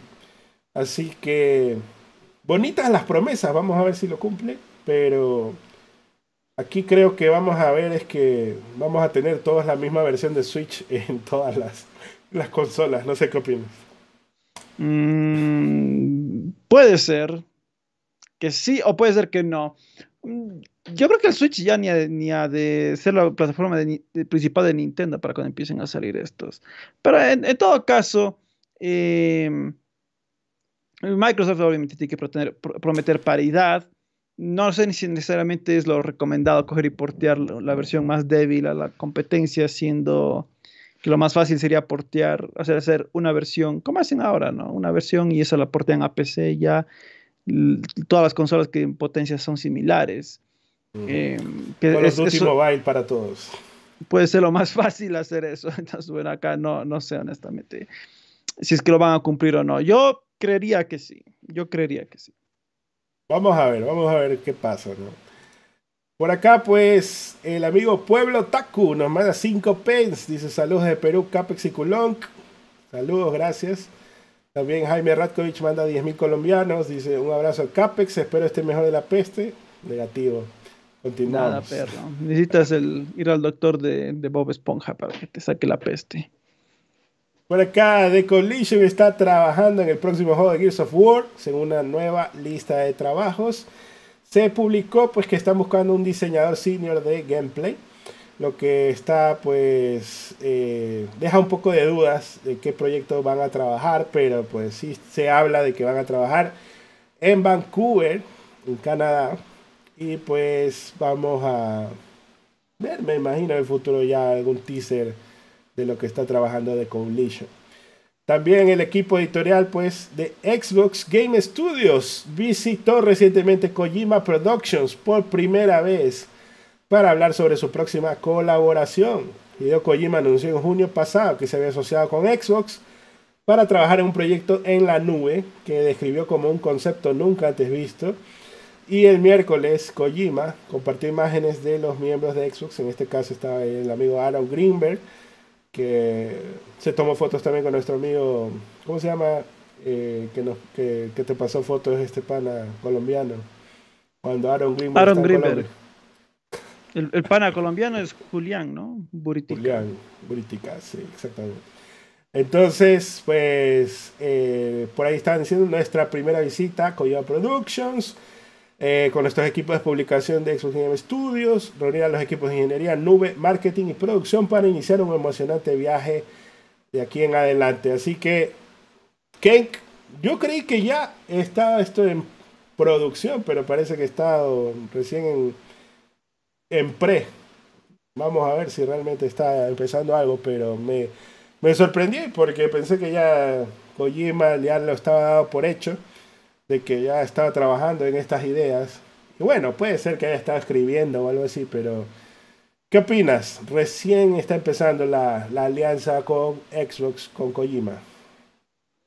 Yo creería que ya empezaron, yo quiero creer que ya el desarrollo empezó y él solo está llegando a supervisar lo que ya se tiene hecho y están llegando a hablar de, bueno, a dar apoyo adicional, Quiero pensar eso, porque si es que realmente recién están empezando, pues bueno. Bueno, mi hermano, pues espérate de aquí el juego que salga en 2030. Ahí sí va a ser todo nube, ahí ya no va a haber nada que decir. Eh, pero bueno, ¿no? De todas formas, eh, aquí creo que la, la parte clave es que también Xbox tiene que ayudar con desarrollo, no solamente puede venir y decir, bueno, ahí está la infraestructura, sino que también tiene que dar la mano de otras formas, porque eso es lo que le hizo eso es lo que hizo que Death Stranding salga tan rápido con Sony, porque le metió a Insomniac, le metió a Guerrilla, le metió uf, un montón de estudios para que pueda salir Death Stranding tan rápido. Entonces, lo mismo debería o esperaría debe hacer Xbox. Claro, tiene que darle las facilidades a, a. Por acá, pues también las noticias de la novela, pues que la Comisión Europea amplió el, plazo para la decisión, eh, le puso 10 días más y se mudó hasta el 25 de abril. Básicamente, eh, la reguladora dijo, ya, pues están compitiendo a quién saca más rápido la conclusión en lugar de realmente analizar qué está pasando. Y con eso ya pues se estableció una nueva fecha. También la CMA, que es la del Reino Unido, pues estuvo hablando por ahí sobre el tema y dijo que eh, en, general eh, ya se reunieron con Microsoft, ya están buscando métodos para solucionarlo y también pues la Comisión Europea eh, es poco probable que exija que vendan activos, o sea, que vendan Call of Duty o que vendan King o lo que sea, sino que más bien van a tener ciertos acuerdos para minimizar el impacto que vaya a tener esta compra. Y pues eso, eso con respecto a estas noticias, ¿qué te parece que ya parece, creo que ya lo mencioné hace unos minutos, ¿no? Se está consolidando más bien el trato y ya están conciliando con los reguladores en lugar de pues este boom que se había visto como que, ah, mira, me están dando estas medidas por aquí, por acá, y más bien ya los reguladores están diciendo que vamos a negociar y calmar esto para que se haga lo mejor posible, nada más. Yo creo que sí. Yo, yo creo que ya todo está consumado, como se diría. Ah, yo creo que ya todo está consumado. Aquí algunos trámites que tendrán que hacerse, pero yo ciertamente creo que la, solo ya ahora es papeleo, honestamente. Eh, solo tic-tac, tic-tac, cuestión de tiempo. Y pues también la nueva mega contra exclusiva de Microsoft, pues resulta que han surgido imágenes que afirman mostrar una tostadora Xbox Series S la tostadora Series S costará 60 euros y contará con tres modos de tostado. El electrodoméstico de cocina luce la carcasa blanca y la gran ventilación circular al estilo de la consola básica de Microsoft. Y según el sitio francés Xbox Squad, el dispositivo tendrá licencia de Xbox. Se lanzará este año y planea y ya tiene abiertas las preórdenes para la gente que quiere el tostador. Y esto me hace acuerdo que más bien la gente a la Xbox 360 le decía la tostadora. Y a este más bien se ha parecido un radio porque tiene como un parlante, pues, ese, ese círculo gigante que tiene. Sí, pero ¿quién usa radio hoy en día? Pues, un MP3 player tiene que ser ahí. chiquito que parezca series mm, no, ¿sabes qué hubiera dicho mejor? Era un. Porque también parece un. Eso de los DJs ahí. Ah, sí. Un disco. ¿Cómo es? Un vinyl player. Mm. Puede ser. un deck, que le llaman. Por oh, claro, o, una cocineta. Eso es de una hornilla también. Puede también puede ser una hornilla eléctrica. Está bien.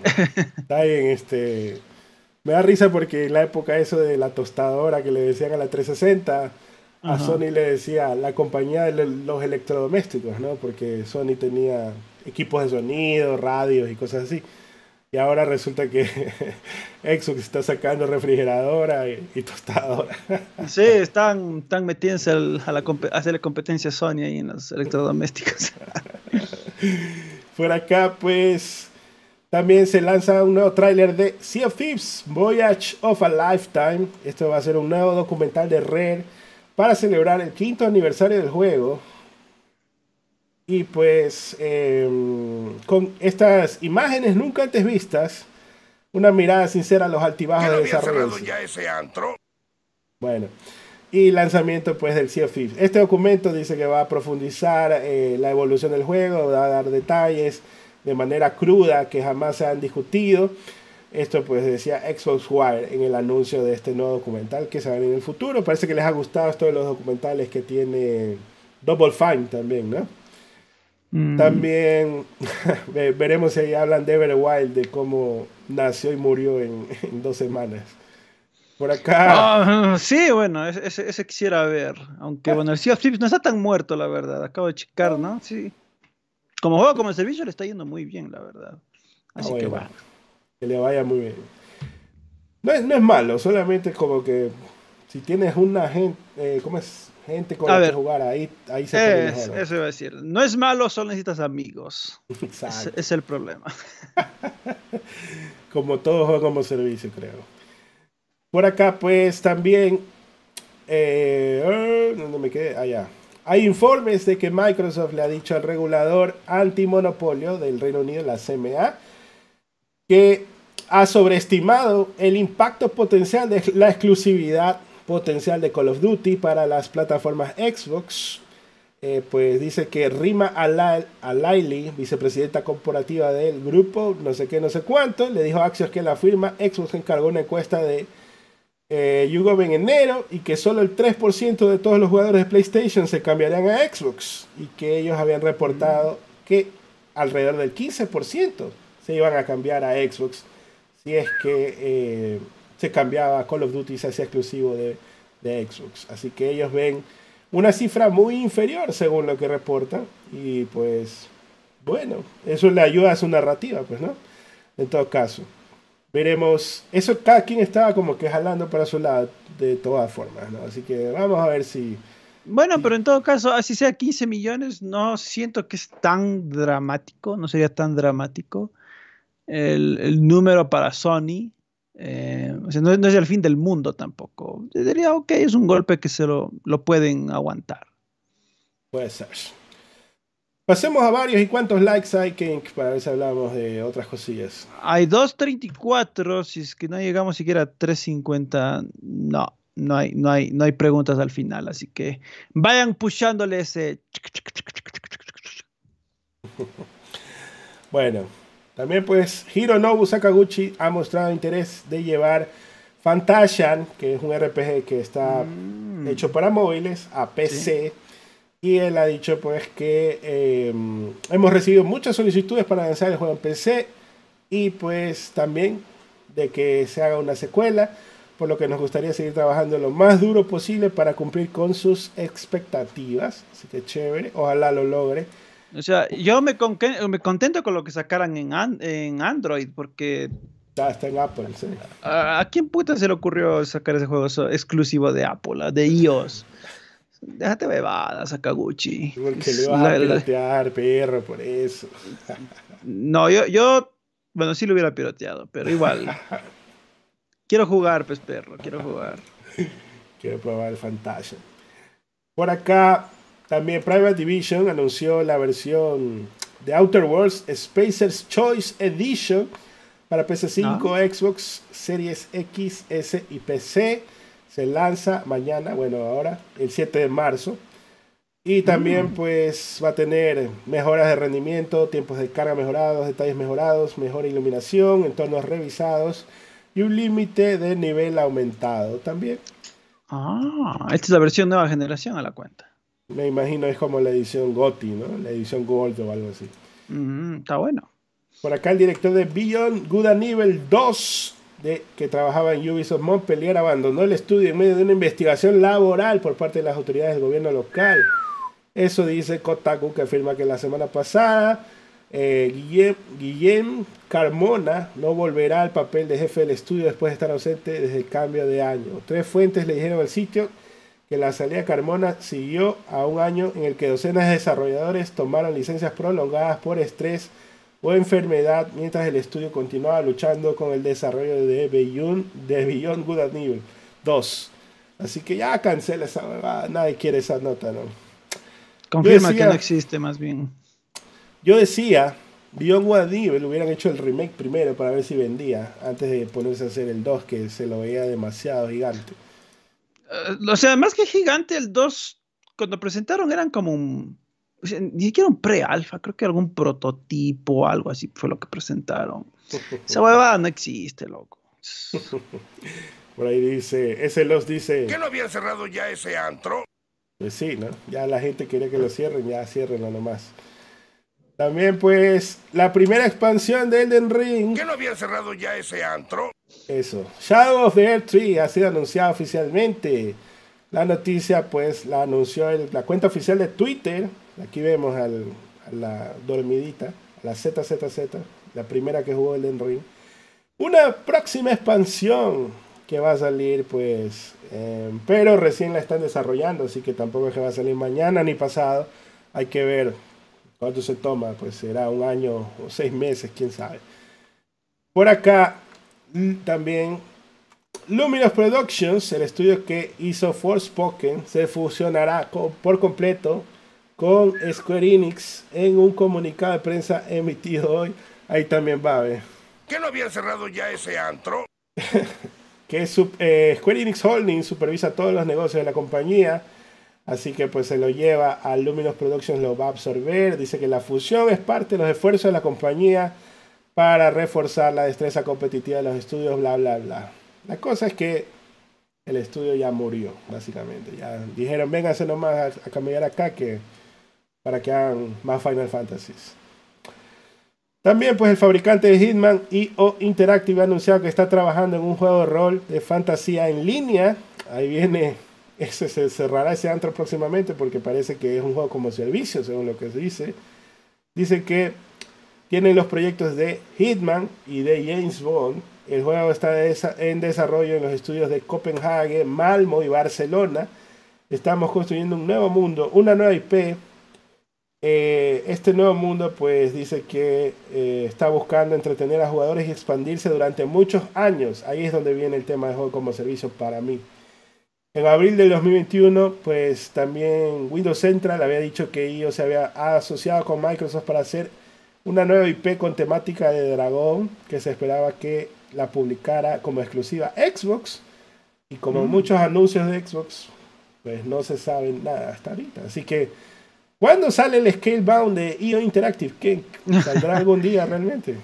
Eh, bueno, un poco raro el salto de juegos estilo Hitman a hacer un RPG mundo abierto, en línea y toda la cosa. La mejor de las suertes es lo único que puedo anticipar. Me parece raro hasta que anuncien un juego sin título, sin nada. Solo un, arte conceptual ahí en la página web. Bueno, bien por ellos. Estos anuncios que hacen ahora son para recién contratar a la gente, ¿no? Como hemos visto últimamente. Sí, puede ser. No, no realmente son anuncios de que ya el juego está avanzando ni nada, sino que, hey, tenemos unas ideas, pues, quieren venir a hacerlas. Básicamente, sí resumen. Por acá, eh, Electronic Arts despidió a todo el equipo de pruebas de control de calidad en Luisiana. Más de 200 empleados recibieron la noticia durante una reunión de Zoom no programada, donde dijeron pues ya no va más y les dieron una indemnización de 60 días. Pero bueno, despedido a la gente que... Por eso la calidad del Apex está cada vez más ZZZ, pues no. Bueno. Qué mal por esos panas, ojalá consigan algo nuevo en el futuro.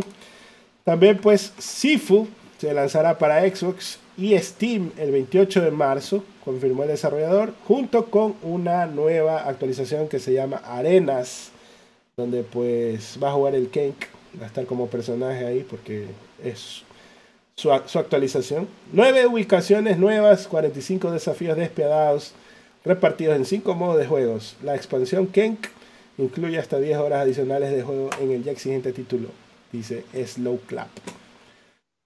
Por acá, Telltale Games retrasado a 2024, el Wolf Among Us. Esto pues lo habían anunciado en febrero pasado. Estaba programado para este año, pero ahora ya lo mandaron al 2024.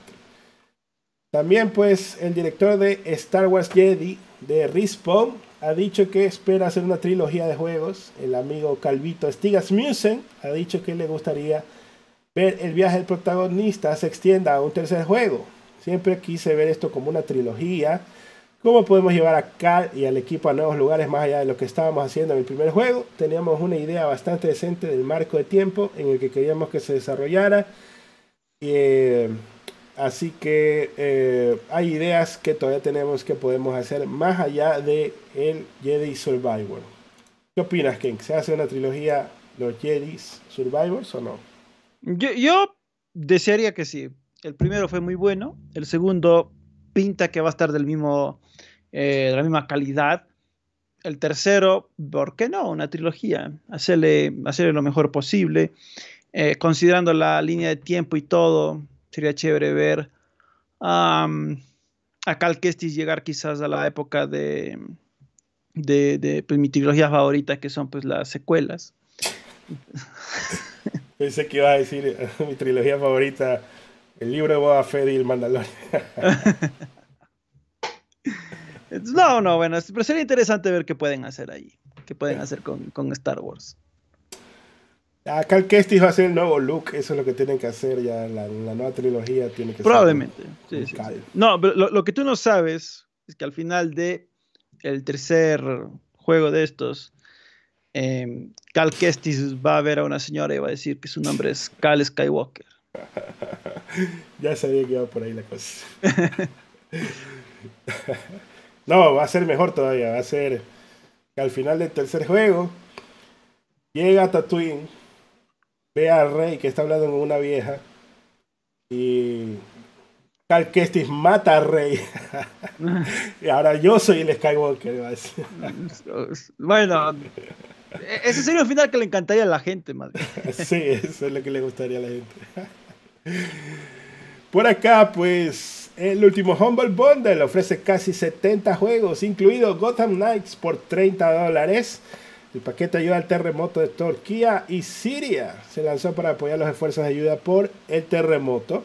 Y pues, por lo general, el Humble Bundle se reparte entre varias beneficencias. Eh, pero acá, el 100% va a ir a Save the Children International Medical Corps y Direct Relief. Así que la gente que quiera jugar Gotham Knights en PC puede pagar 30 dolaritos y van a tener varios juegos adicionales también.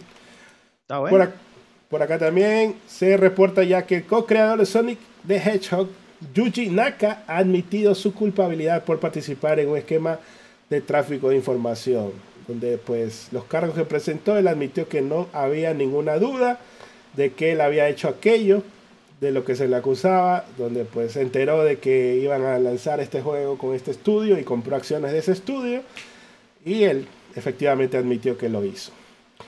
Uh, Nada que hacer ahí.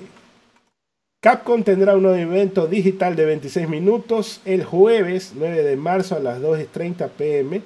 Dice que el publisher va a mostrar Resident Evil 4, Exo Primal, Monster Hunter Rise, Mega Man Battle Network, Legacy Collection y Ghost Trick Phantom Detective. Así que, ya qué más se puede ver de Resident Evil 4 si ya este mes sale. Así que ya estamos listos, yo creo.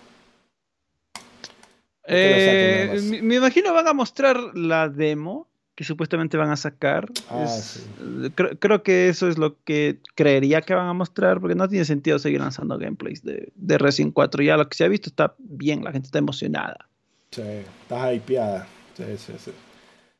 Por acá, pues, Square Enix ha anunciado que planea reemplazar al actual presidente Yosuke Matsuda. En un aviso a los accionistas que publicaron, pues, dijo que tenía la intención de hacer el reemplazo con Takashi Kiryu, eh, que va a ser aprobado por los accionistas. Y pues, ojalá sea para mejor, porque este era el presidente que decía que todo NFT es que no sé qué. Así que, ojalá sea esa la razón por la que lo sacaron al menos. No, pues yo no sé por qué le están sacando. si los últimos años de Square han sido buenísimos. Babylon's Fall, Marvel's Avengers, Forspoken, Balan Wonderworld. O sea, Puros juegos God. puta, o sea, el men la estuvo rompiendo, rompe con excelentes decisiones. Así que Todos. está, está raro eso. Todos cumplieron las expectativas de Square Enix. Totalmente. Veremos qué pasa con este nuevo presidente, a ver si no se le ocurre alguna otra pendejada también. Oye, pero ahí está, ¿no? Balan Wonderworld dentro de la misma. eh, el mismo ROM de, de todos estos otros juegos, ¿no? Eh, por mencionar uno más. Así es. Eh, también pues hay noticias de que es probable que el modo primera persona de Fortnite llegue al juego la próxima temporada que está por venir. Ya me parece que el 9 de marzo empieza la nueva temporada. Esto pues lo filtra Hypex en Twitter, que tiene esta información casi siempre. Y pues va a haber este modo ya para primera persona para que la gente ya se olvide de Apex completamente, ¿no? Por acá, Counter-Strike 2 ¿Que no habían cerrado ya ese antro? se anunciará según informes y pronto entrará una beta que parece que sería este mes, decía este un periodista de esports, Richard Lewis. Eh, pues dice que ha hablado con fuentes bajo condición de anonimato y que dice que ya está la nueva versión de Counter Strike en camino. ¿Qué, tú que eres fan de, de Counter Strike, ¿qué, qué opinas?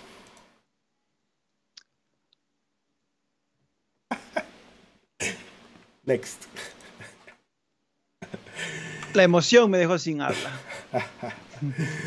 Por acá el gigante de la transmisión de anime Crunchyroll nombró el, el- ah, ¿cómo se llama? La adaptación del videojuego Cyberpunk Edge Runners como su anime del año, superando a series establecidas como Demon Slayer y Attack on Titan. En esta entrega de premios eh, celebrada en Tokio, Japón, le dieron el premio a la serie de Netflix del estudio Trigger, eh, que también ganó mejor interpretación de actores de voz en inglés. Así que bueno, estaban honrados y no sé qué, bueno, está bien. Por acá, pues, las fechas de lanzamiento de las versiones PS4 y Xbox One de Hogwarts Legacy se han retrasado nuevamente. El juego originalmente estaba programado para lanzarse en abril, pero ahora llegará en mayo, en 5 de mayo, para celebrar a México, ¿no? Mm, PS4 y Xbox One se lanzará el 5 de mayo del 2023. ¿Qué opinas, Ken? Ya debería la gente comprarse un PS5 nomás o un Series. ya de una vez. pues, ahí. Y como noticia final, por supuesto, Dragon Ball Z Budokai Tenkaichi 4 entró en desarrollo.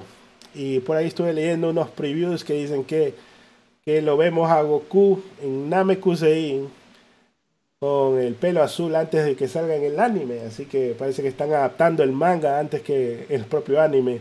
¿Qué opinas? ¿Creen que se le adelanta Porque tiene que sacar los DLC rápido, los de Namco.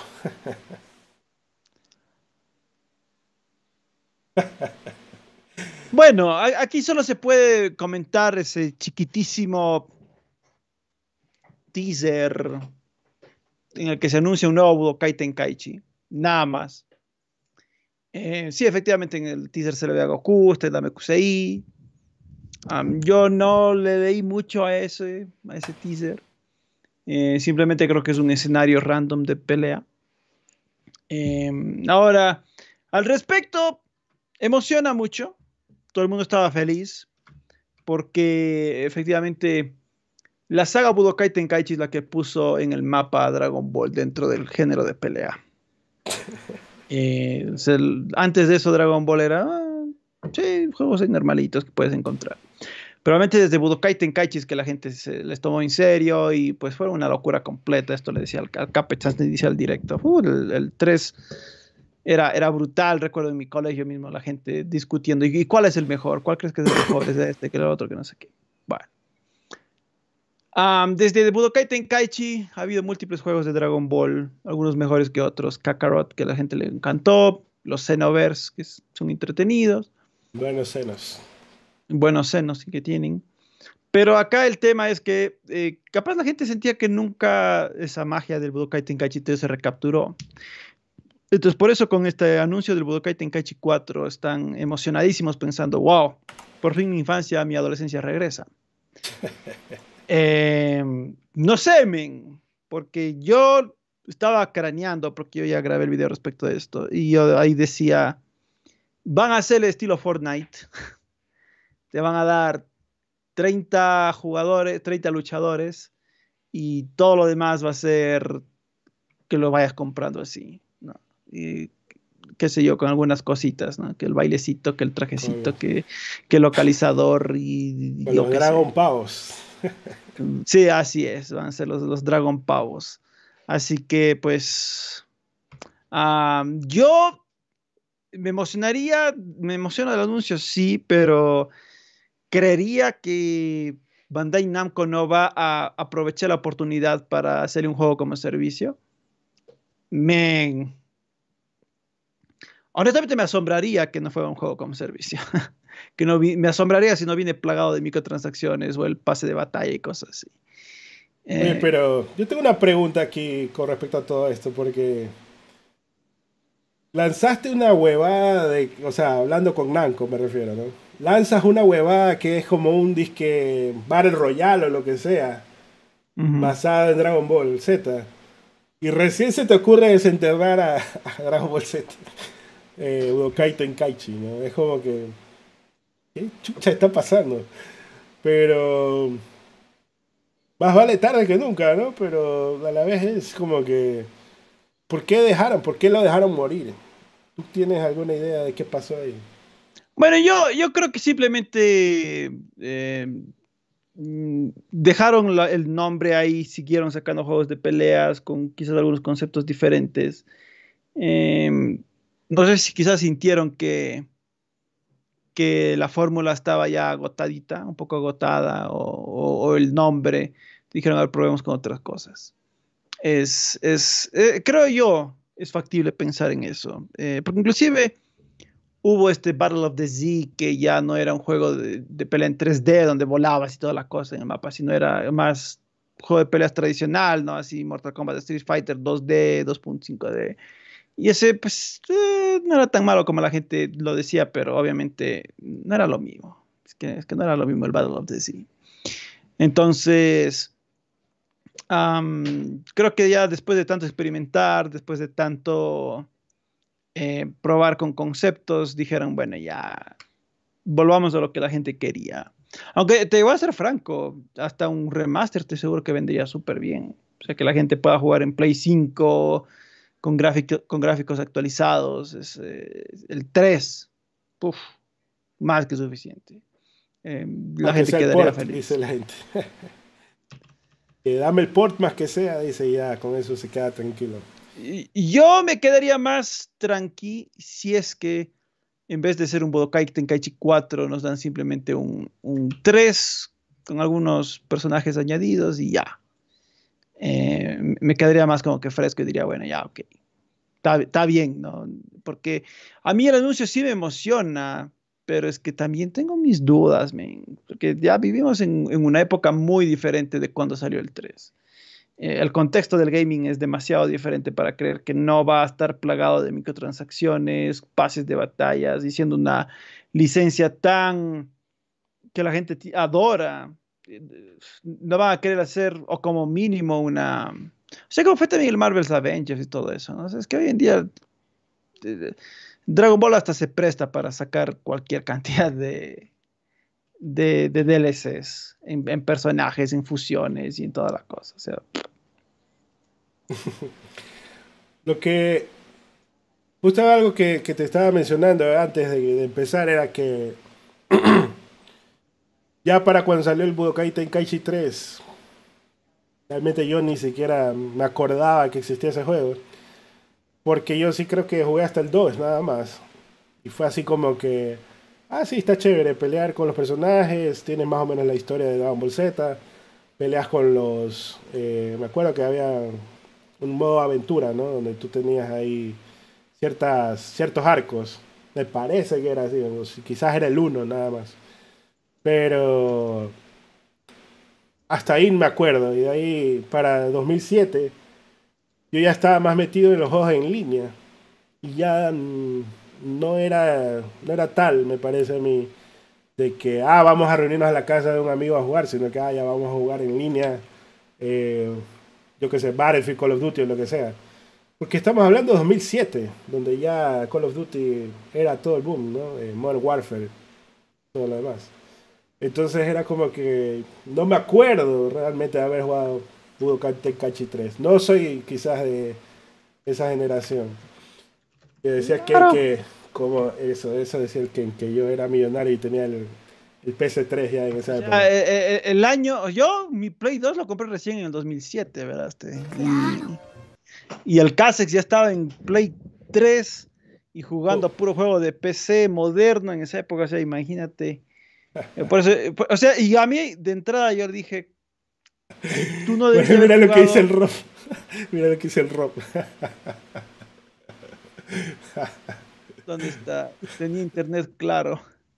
Tenía internet en 2007. Ah, tenía internet, claro. No, sí, bueno, ¿para qué he estado jugando en línea? Ya tenido ya banda ancha. Yo creo que todavía tenía internet por, por teléfono en ese año. Oye, pero si en 2007 o 2008 nos conocimos por el, por el internet para hacer el podcast. No puede ser tan pronto. Yo todavía nos conocimos cuando yo estaba ya en, en, la universidad.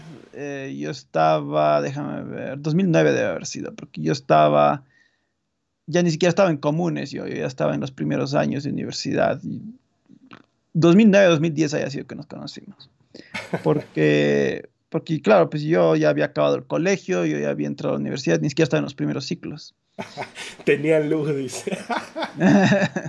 Tenía luz, claro. A ver, yo en, yo en 2007 ya me fui a vivir solo, pues eso es lo que yo estaba diciendo a Ken.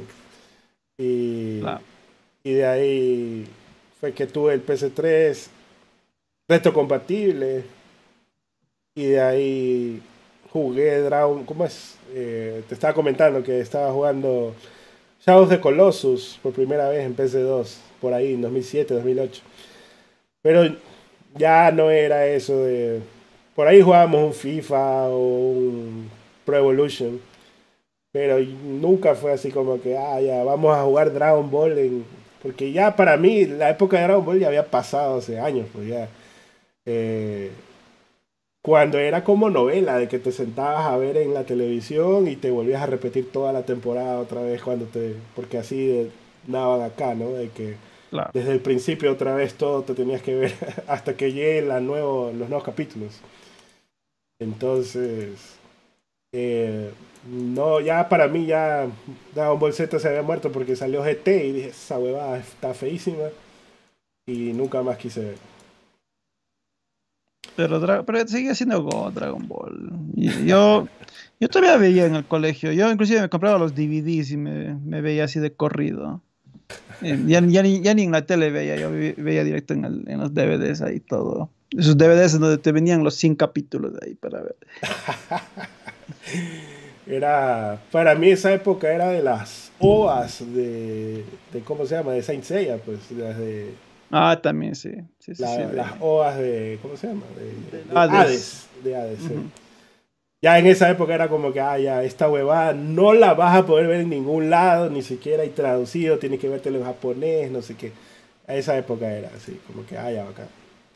Pero, Claro, bueno, había que esperar que le hagan el doblaje. Yo Digo, Ajá. la, subtit- la subtit- subtitulación para que puedas Sí. jugar.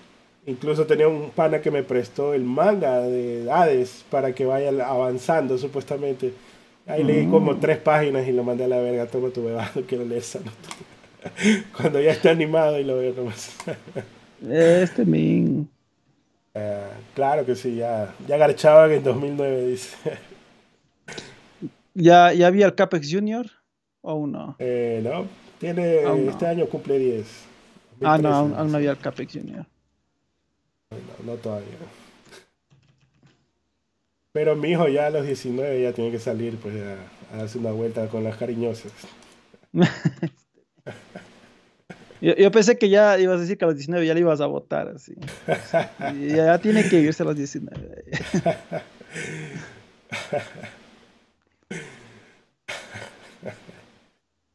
Dice, yo veía DVDs piratas de a dólar.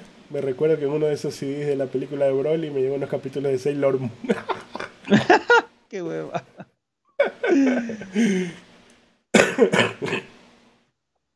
A ver, mira, eh, yo soy tan viejo lesbiano que yo me fui al cine a ver la película de, del- de Goku, pues.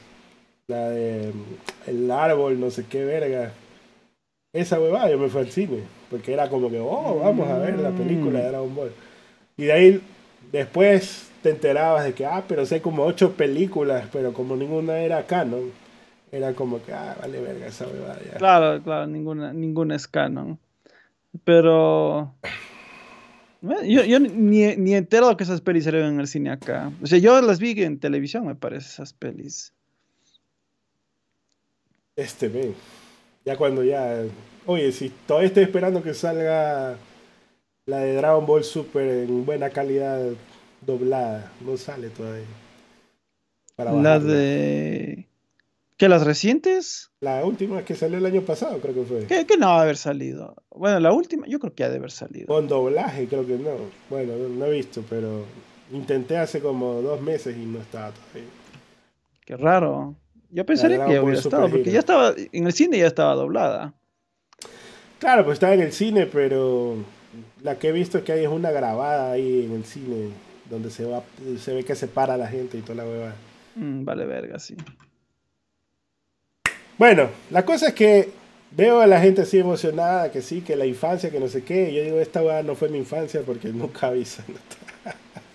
No, de- bueno, de mí sí fue, pero bueno, no mi, no mi infancia, pero sí mi adolescencia, pero es que era una locura, men, jugar con amigos. Yo, yo te conté, puta, en el colegio era, hablemos de cuál es el, el- el- el- mejor Dragon Ball de peleas, así, hablabas del, del Tenkaichi 2, del Tenkaichi 3 y así. Puta, era una, era una locura eso. Em, era, era, era muy bacán, inclusive actualmente hay esos mods de, del Budokai Tenkaichi donde puedes jugar, del 3, ¿no? Donde puedes jugar con las voces en latino o algunas voces, ¿no?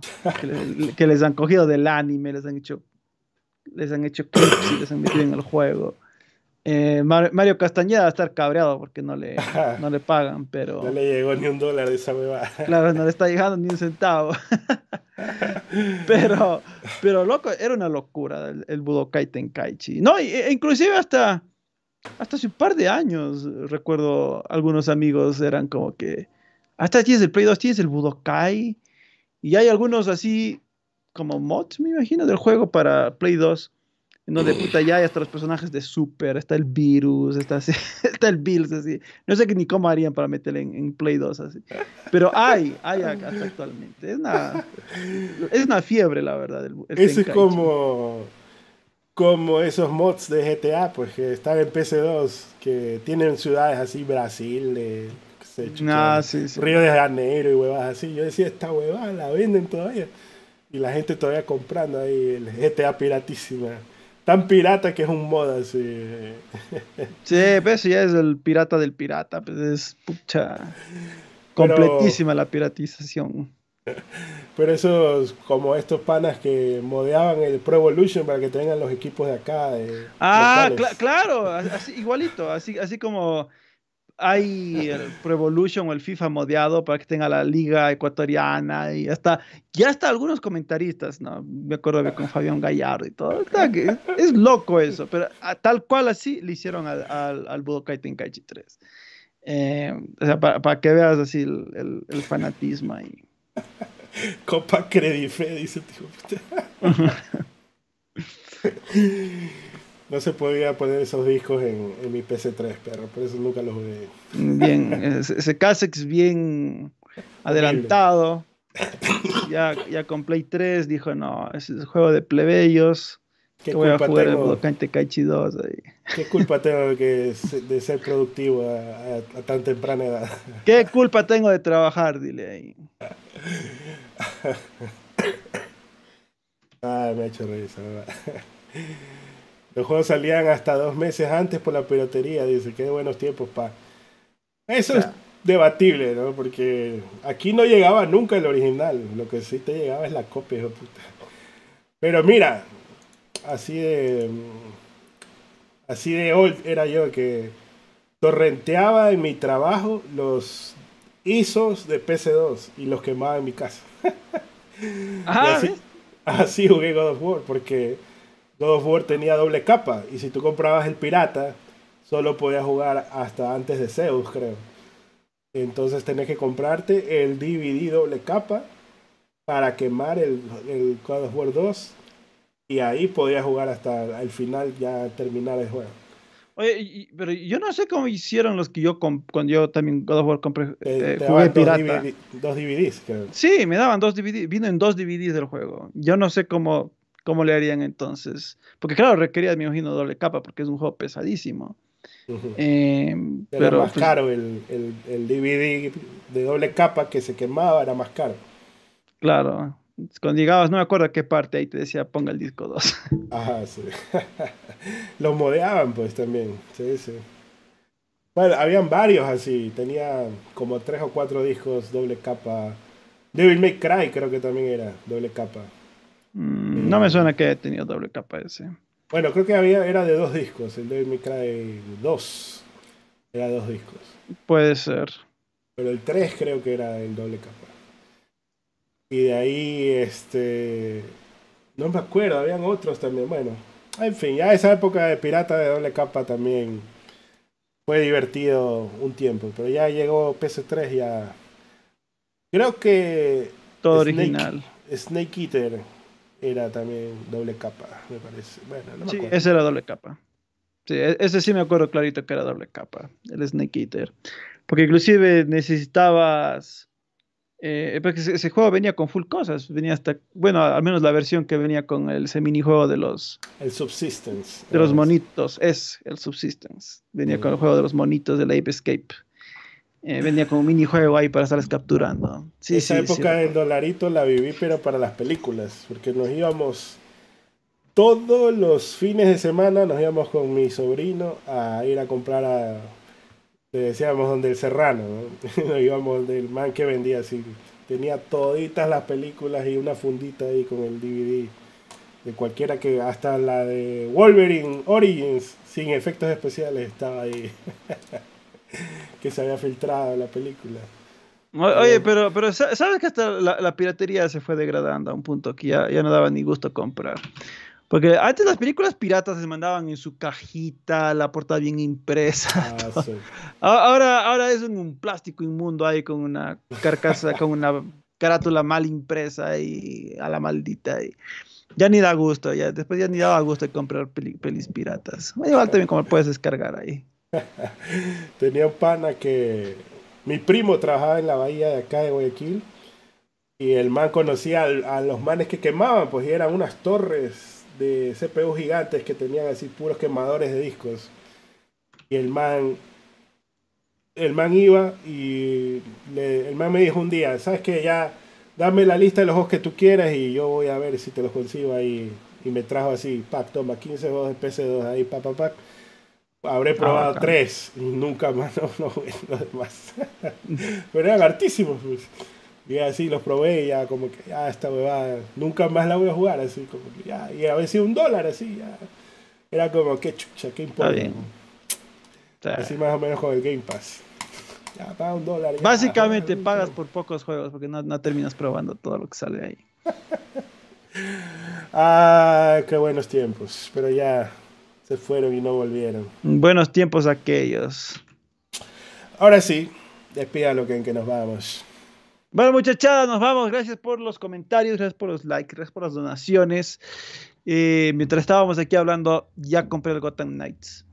Este, Entonces, para probar. Es que 30 dólares es un precio que para mí es accesible. O sea, es justo para ese juego. Entonces, ahí está. Eh, bueno, muchacha, veo que me vino repetido el Payday 2. Si alguien quiere, me, para Steam me, me escribe ahí por No. Twitter. sortealo, mejor sortealo. Claro, bueno, no hay, a quien quiera, si alguien lo necesita o le, le- le vale. Bueno, eh, entonces, gracias muchachada por acompañarnos en este SEO de analistas. Gracias por los likes, gracias por los comentarios, gracias por las donaciones. Suscríbanse, hacemos todos los domingos. Esta semana hicimos lunes porque el Capex estaba enfermito. Vayan a Pseudo Plus, el canal del amigo Capex, eh, donde él pues hace videos. Últimamente está haciendo streams de Resident Evil 4, muy vacancísimo. Vayan, chequenlo, véanlo, está muy, muy, muy, muy, muy, muy bien. Y pues, si quieren acompañarnos en- mientras jugamos, vayan a twitch.tv slash pseudoanalistas. Ahí también a veces hablamos, está una locura en, allá en Twitch. Y si quieren estar cerca de nuestras opiniones, pues síganos allá abajo. Recuerden que el podcast también se sube en Spotify, gracias al amigo Rob, que nos eh, ayuda haciendo la conversión, el port a Spotify. y pues síganos en nuestros Twitter, como decía, arroba el gran Kenk, arroba Casex, K-A-C-E-X. Nos vemos en el siguiente. No se olviden seguirnos en TikTok para tener pues y hacer directos eventualmente de ser analistas también allí, eh, al mismo tiempo que hacemos acá. Cuídense, nos vemos, un abrazo. Chao, chao, chao, chao, chao, chao, chao.